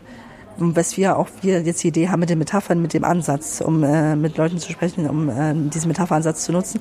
Aber das äh, Ägypten war auch sehr ein sehr beeindruckender äh, Forschungsaufenthalt für mich dann war ich in, äh, in der Türkei, in Südostanatolien. PKK, oder? Ja, genau. Und dann in Kolumbien, ja. Also in Kolumbien habe ich zum Beispiel gesprochen mit äh, äh, Kommandanten der ELN, das ist ja diese kleinere Gruppe. Ähm, und das war sehr interessant. Äh, die haben auch darüber gesprochen, wie äh, für die Guerilla nach dem Ende der, nach der Wende, also nach 89, nach dem Ende des Kalten Krieges auch so ein bisschen der Sinn verloren gegangen ist. Also nochmal nach vorne zu der IAA mit der EU, diese globalen Geschehnisse, ähm, das ist schon, äh, das ist schon wichtig für solche Gruppen. Ja. Ähm, und die haben damals auch gesagt, da war praktisch der Sinn irgendwie, ist dann irgendwie flöten gegangen. Also es war dann irgendwie, äh, also sagte dieser speziell, das war ein, das war ein Kommandant, der sich gelöst hatte und der sich äh, praktisch äh, vom Kampf äh, entsagt hatte.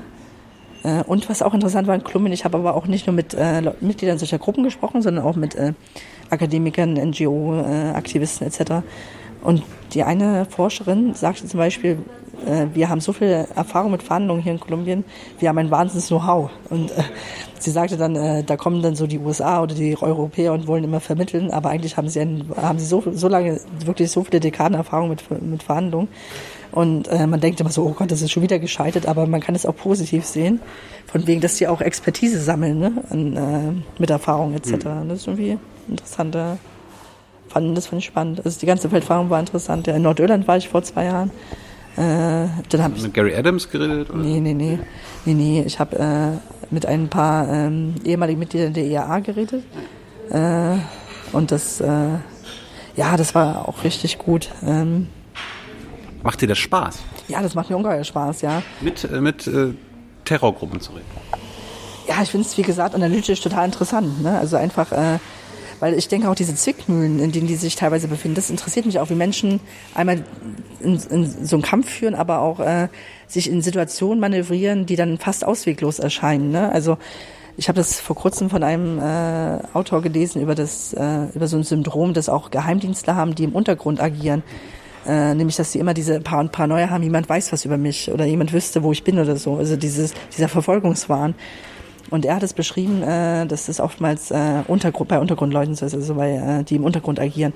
Und das ist ja bei Terrorgruppen auch so. Und dann ist es für mich immer faszinierend zu denken, wie diese Gruppen im Untergrund agieren, in, sich in diesen Zwängen befinden. Also wirklich, äh, wo man auch, wo, wo es ja wahrscheinlich ganz schwer ist, rauszukommen. Äh, dann hat man immer die Drohung seitens der Terrorgruppe, die sagt, wenn du hier abhaust, dann bist du ein toter Mann oder so oder eine tote Frau. Und wenn dann von außen, von der legalen Gesellschaft, hat man auch äh, die Bedrohung, dass man im Gefängnis landet. Äh, und einfach diese Zwänge, die sich Situationen, die sich Menschen hineinmanövrieren und die Frage, geht, geht es da wieder nach draußen? Und das, und das finde ich total interessant, wenn man mit diesen Menschen spricht, äh, dass man feststellt, dass, äh, dass es Wege nach draußen gibt, weil die Sache, dass solche Entscheidungen unumkehrbar sind, das finde ich äh, beängstigend, dass, äh, dass man praktisch Grenzen überschreitet und nicht wieder zurückkommt. Das finde ich irgendwie, das, ja, das, ich, ich finde es auf jeden Fall interessant zu erforschen, wie man wie man da wieder rauskommt. Ja. Die Arbeit macht Spaß, aber was ist, was ist das Unangenehme oder das Unangenehmste, wenn du mit solchen Menschen redest? Also was ich, was ich schon merke, manchmal hat man so Konzepte im Kopf, äh, Anerkennung oder äh, irgendwelche politischen Theorien oder so und man kommt dann dahin und hat dann so seine super Fragen vorbereitet und die erzählen dann äh, in der Regel, äh, die wissen oftmals mit den, äh, mit, mit den Begriffen, die erzählen natürlich in ihre eigenen Geschichten. Ist ja auch logisch, darauf muss man sich auch einlassen. Aber da merkt man manchmal schon, und das ist auch wieder zurückzuführen auf was du sagst, von ob, ob Forschung keinen Sinn macht, äh, man, ob, das, ob wir schon sowas, so Erlebnisse hatten. Man merkt halt manchmal, dass es, dass die Realität äh, komplexer ist. Und dann das anzu, das auszu, äh, das, also dann wirklich auf anhand der Empirie die Theorien zu entwickeln, ist ja die Herausforderung. Aber ich merke da manchmal in Interviews, dass, äh, dass es so eine Diskrepanz da ist zwischen meinen Theorien, die ich da manchmal Wochen gelesen habe oder Monate vorher, und dann im Interview, wo dann völlig andere, äh, wo dann völlig andere äh, Geschichten kommen. Und das, also ein Beispiel vielleicht? Ja, also zum Beispiel jetzt in Nordirland äh, vor zwei Jahren, ähm, da sagt er, äh, da habe ich gefragt zum Thema Anerkennung, von wem wolltet ihr am meisten anerkannt werden? der hatte sich dann auch da reingedacht, äh, überlegt äh, und äh, aber ich habe dann mehrmals gemerkt, dass das Thema Anerkennung eigentlich äh, in den Köpfen, äh, es war mehr dieses, da war doch viel von Mittel zum äh, Ziel, Mittel zum Zweck äh, oder äh, Kampf oder äh, wie soll ich sagen, äh, äh, da war viel rationale oder es ging zum Beispiel um äh, ähm, die Frage, wie, Strategie war viel dabei. Also auch dieses, wie wir haben gewonnen, aber wir haben jetzt äh, militärisch verloren oder politisch gewonnen und so. Es ist äh, teilweise auch eine andere Sprache dann. Und ähm, ja, und dann ist es einfach die Herausforderung im Interview, das auszuhandeln, was man vorher gelesen hat, wo ich manchmal denke, manchmal liest man auch zu viel vorher, mhm. wo du weißt, geh doch einfach mal in so ein Interview und lass dich völlig drauf ein und guck, äh, was da kommt und äh, wie, wie so Tabula Rase, wie so ein unbeschriebenes Blatt praktisch, dass man sagt, äh, man ist jetzt nicht geprägt von irgendwelchen Vorstellungen über gut, böse Theorien und lässt sich einfach beschreiben von, äh, also wie ein unbeschriebenes Blatt, man lässt sich einfach darauf ein, was da auf einen zukommt. Und das ist auch wieder das mit den Kategorien mit Terrorismus und Staatsterrorismus. Ähm, wenn man zu viele solche Kategorien im Kopf hat und solche Beurteilungen, dann äh, das ist auch leicht, dass das passiert als Wissenschaftler, weil man ja viele über theoretische äh, Theorien liest, über Theorien liest. Aber ähm, dann verpasst man manchmal so ein bisschen das, was da kommen könnte. Also ähm, was einem das vielleicht der Interviewpartner sagen will. Ja. Wie sind die mit dir umgegangen? Wie haben die auf deine Fragen reagiert? was hast du sich gefragt? Also sitzt du denn da im Gefängnis in Ägypten mit dem? Nee, die waren schon draußen. Die waren schon draußen. Die waren schon, äh, die waren schon draußen. Also im Gefängnis war ich nicht. Ähm, naja, man, äh, man fragt so los. Äh, meistens äh, kommt man relativ schnell auf, die, auf das ganze Thema äh, Kampfforschung, Frage Deradikalisierung, je nachdem, was man da gerade erforschen will. Man kommt relativ schnell äh, auf das Thema. Also, äh, ja. Und was man merkt, auch man hat manchmal so Fragen im Kopf und jeder Interviewpartner, aber die Fragen sind doch dann teilweise bei jedem Interviewpartner anders, logischerweise. Ja. ja. Ja, ja kann, ich, kann ich mir vorstellen, ja. Und das ist eigentlich der vorgefertigte Plan so nicht aufgeht, ne? aber ja, also, naja. Wir haben ja aktuell die Debatte, äh, Deutsche, die in, nach Syrien gegangen sind, um für den IS zu kämpfen. Es wird gerade debattiert, dürfen die zurück? Ja, wenn ja, wie, unter welchen Voraussetzungen und so weiter. Würdest du mit diesen Menschen jetzt reden? Findest du das spannend, quasi mit äh, deutschen IS-Kämpfern zu reden? Wenn die zurückkommen, also Rückkehr, ja, das, ich glaube, das würde ich schon, äh, das würde ich schon aus, aus Forschungszwecken interessant finden, ja. Also gerade für das Thema Deradikalisierung und äh, das wäre schon interessant, ja.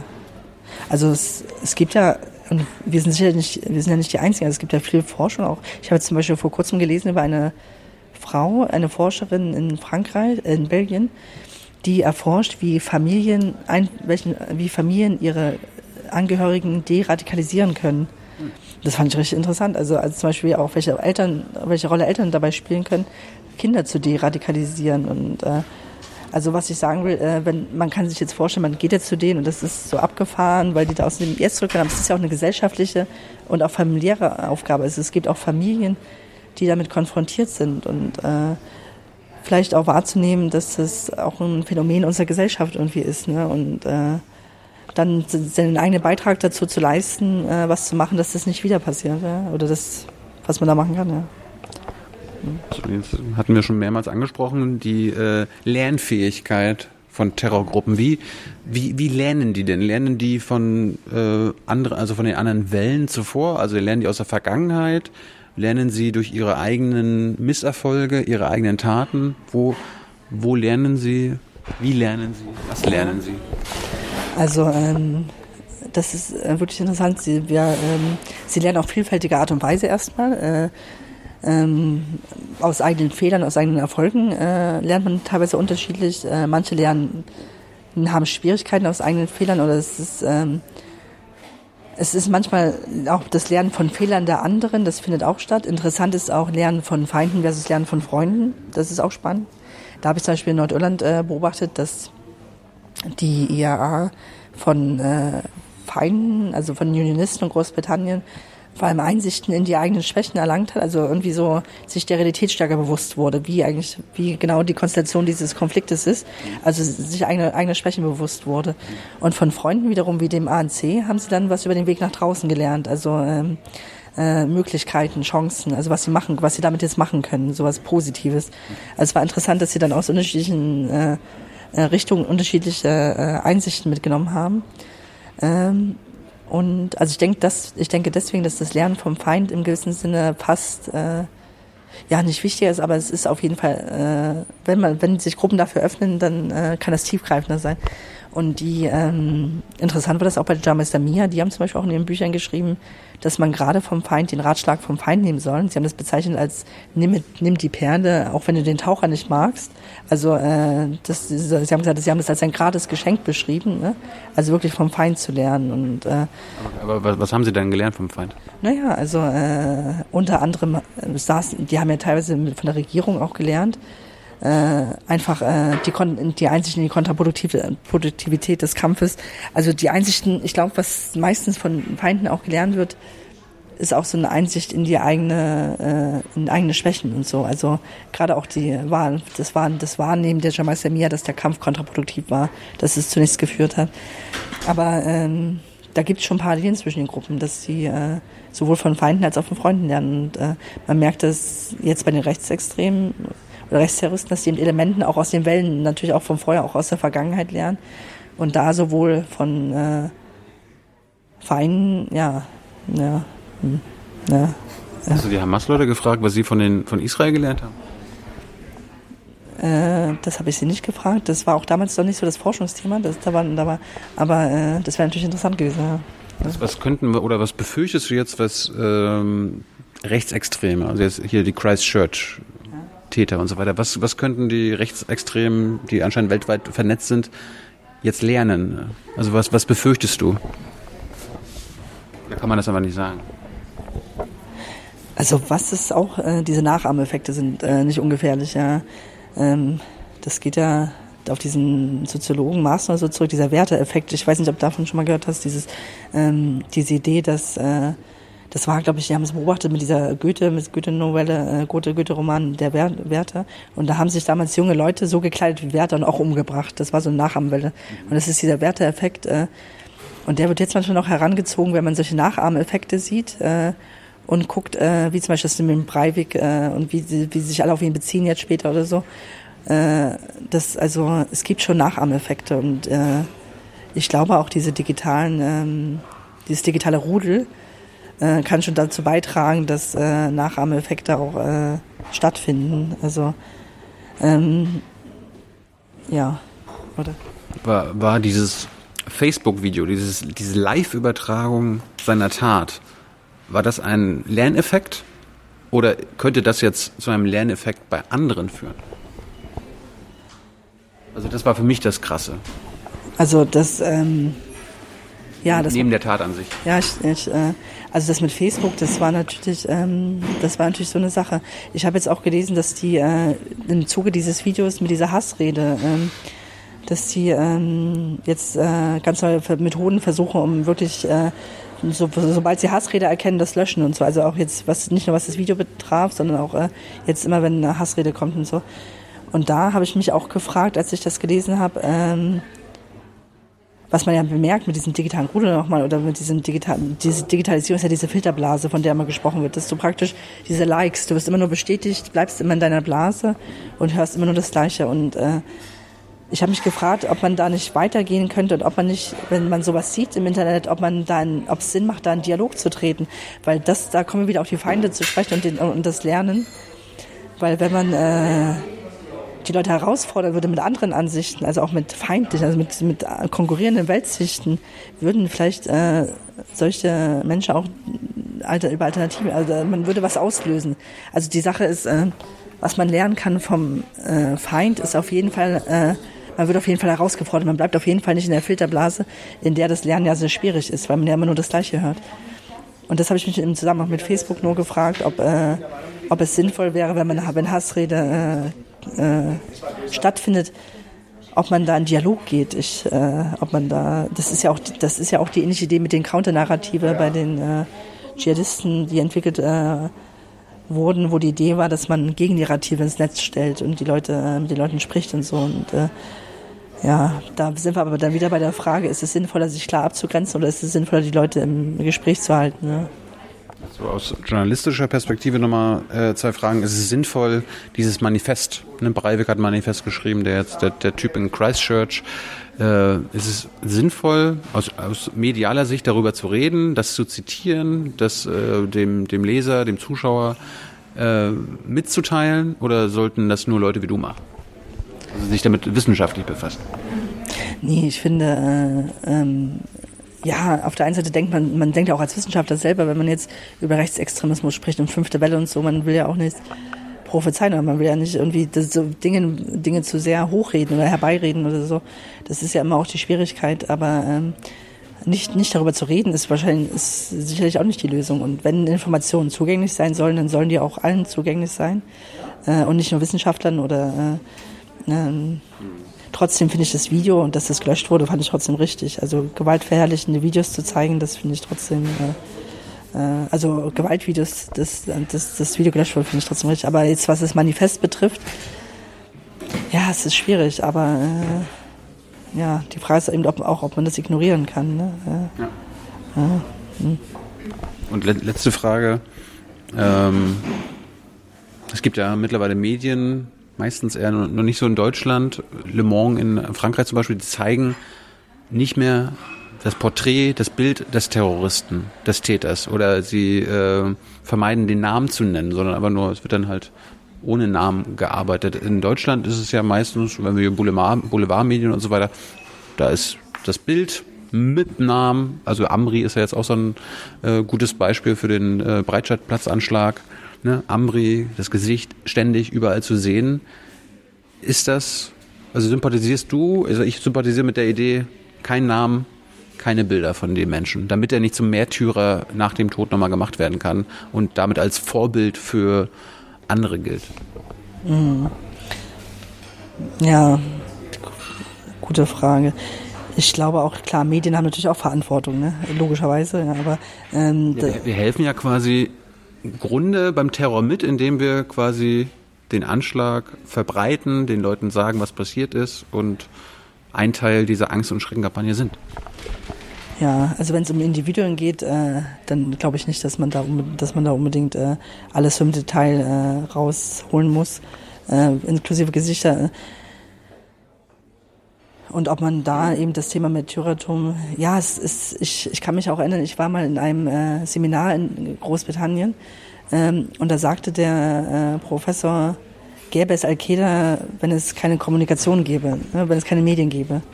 Also er sagte, dann würde es Al-Qaida geben, gäbe es keine Medien. Äh, und die Frage war dann, also Terrorismus kann ohne Kommunikation auch, äh, kommt, kommt praktisch auch nicht weit. Aber ähm, ist die Lösung ist ja natürlich auch nicht die Kommunikation äh, jetzt äh, zu unterbinden. Ja. Die, ja. Aber diesen speziellen Fall äh, könntest du vielleicht recht haben. Ja. ja das, das kann man nicht verallgemeinern?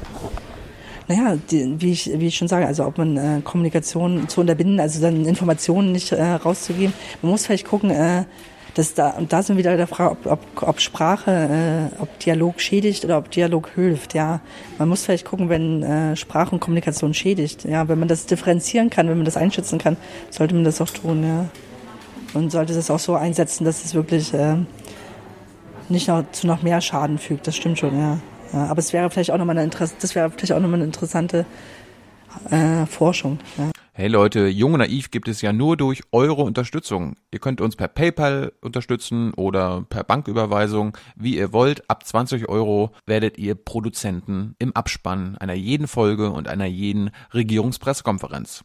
Danke vorab. Du hast, du hast ja den Wette, äh, Wetteeffekt angesprochen und äh, bei Selbstmord in Deutschland gibt es ja mittlerweile auch die unausgesprochene Regel, okay, es wird minimal berichtet, okay, es ist was passiert, es gab Selbstmord, aber nicht, wie der Selbstmord äh, stattgefunden hat, wer das war, äh, wie das genau passiert ist und so weiter. Ist das nicht ein Vorbild für Terrorberichterstattung? Ja, das frage ich mich auch mal, auch wenn man manche Filme sieht oder so, dann denkt man ja, da wird dann im Detail gezeigt, irgendwas, aber äh, wie was gemacht wird oder so, aber äh, ja, klar, das, das ist äh, ja gut, die Frage ist, man muss das ja auch zu Ende denken. Also äh, wie weit geht man, um, äh, um was vorzubeugen, ne? um irgendwie, äh, um keine Nachahmungseffekte zu erzeugen und wie kontrollierbar ist das wirklich? Ne? Ich meine, äh, letztendlich, äh, ja, wie, wie stark kannst du das kontrollieren, ne? dass da ähm, ein junger Mensch, äh, ja. ja. Verhindern kann man es ja nicht, aber man kann ja quasi sein Teil, also ich als Journalist, als Medium, kann ja mein Teil machen, dass das nicht weiter passiert. Oder es so minimal wie möglich passiert. Mhm. Ja, ich glaube, wenn du das so für dich ähm, entschieden hast, ich glaube, dann ist das eine gute, eine gute Maxime. Ja. Mhm. Was, war, was war die größte Überraschung in deinem Forschungsfeld, seitdem du darin forschst? Also womit hättest du quasi, als du damit angefangen hast, nie gerechnet?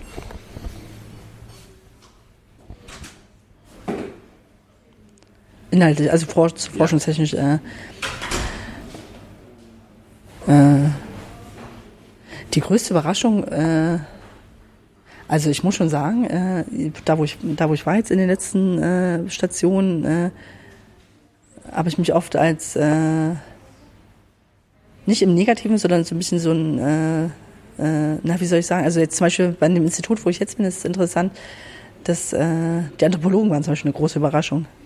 Also das ist einfach, dieses Interdisziplinäre ist eine Überraschung. Dass du zum Beispiel äh, plötzlich äh, von völlig anderer Seite, von einer völlig anderen Richtung konfrontiert wirst mit Themen, die du für selbstverständlich erachtest, weil du in deine Disziplin schmorst und immer denkst, alle denken so wie du, also wieder die Filterblase. Und da hat man öfters Überraschungen, wenn man dann mit einer Disziplin sich auseinandersetzt und dann wieder was hinterfragt wird, was man eigentlich schon dachte, dass das völlig klar ist.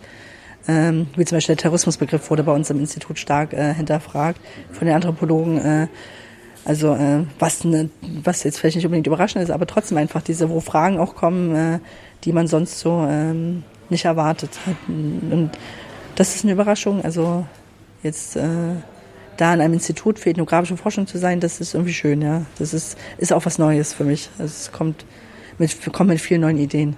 Ja. Über Terrorismus an sich, Täter oder so?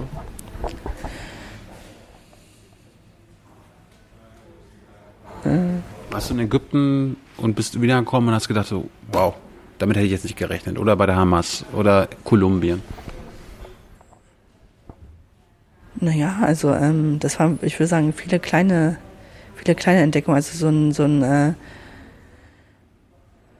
vielleicht konnte man schon sagen, dass die äh, meisten äh, schon sehr gebildet waren. Also es äh, weiß, also es, also man hat ja manchmal, man denkt ja manchmal so, äh, das ist ja auch so in der Politikwissenschaft, dass man sagt, arm, ungebildet und diese ganzen äh, Ideen, die man hat, was Terrorismus auch verursachen kann, so als Ursache.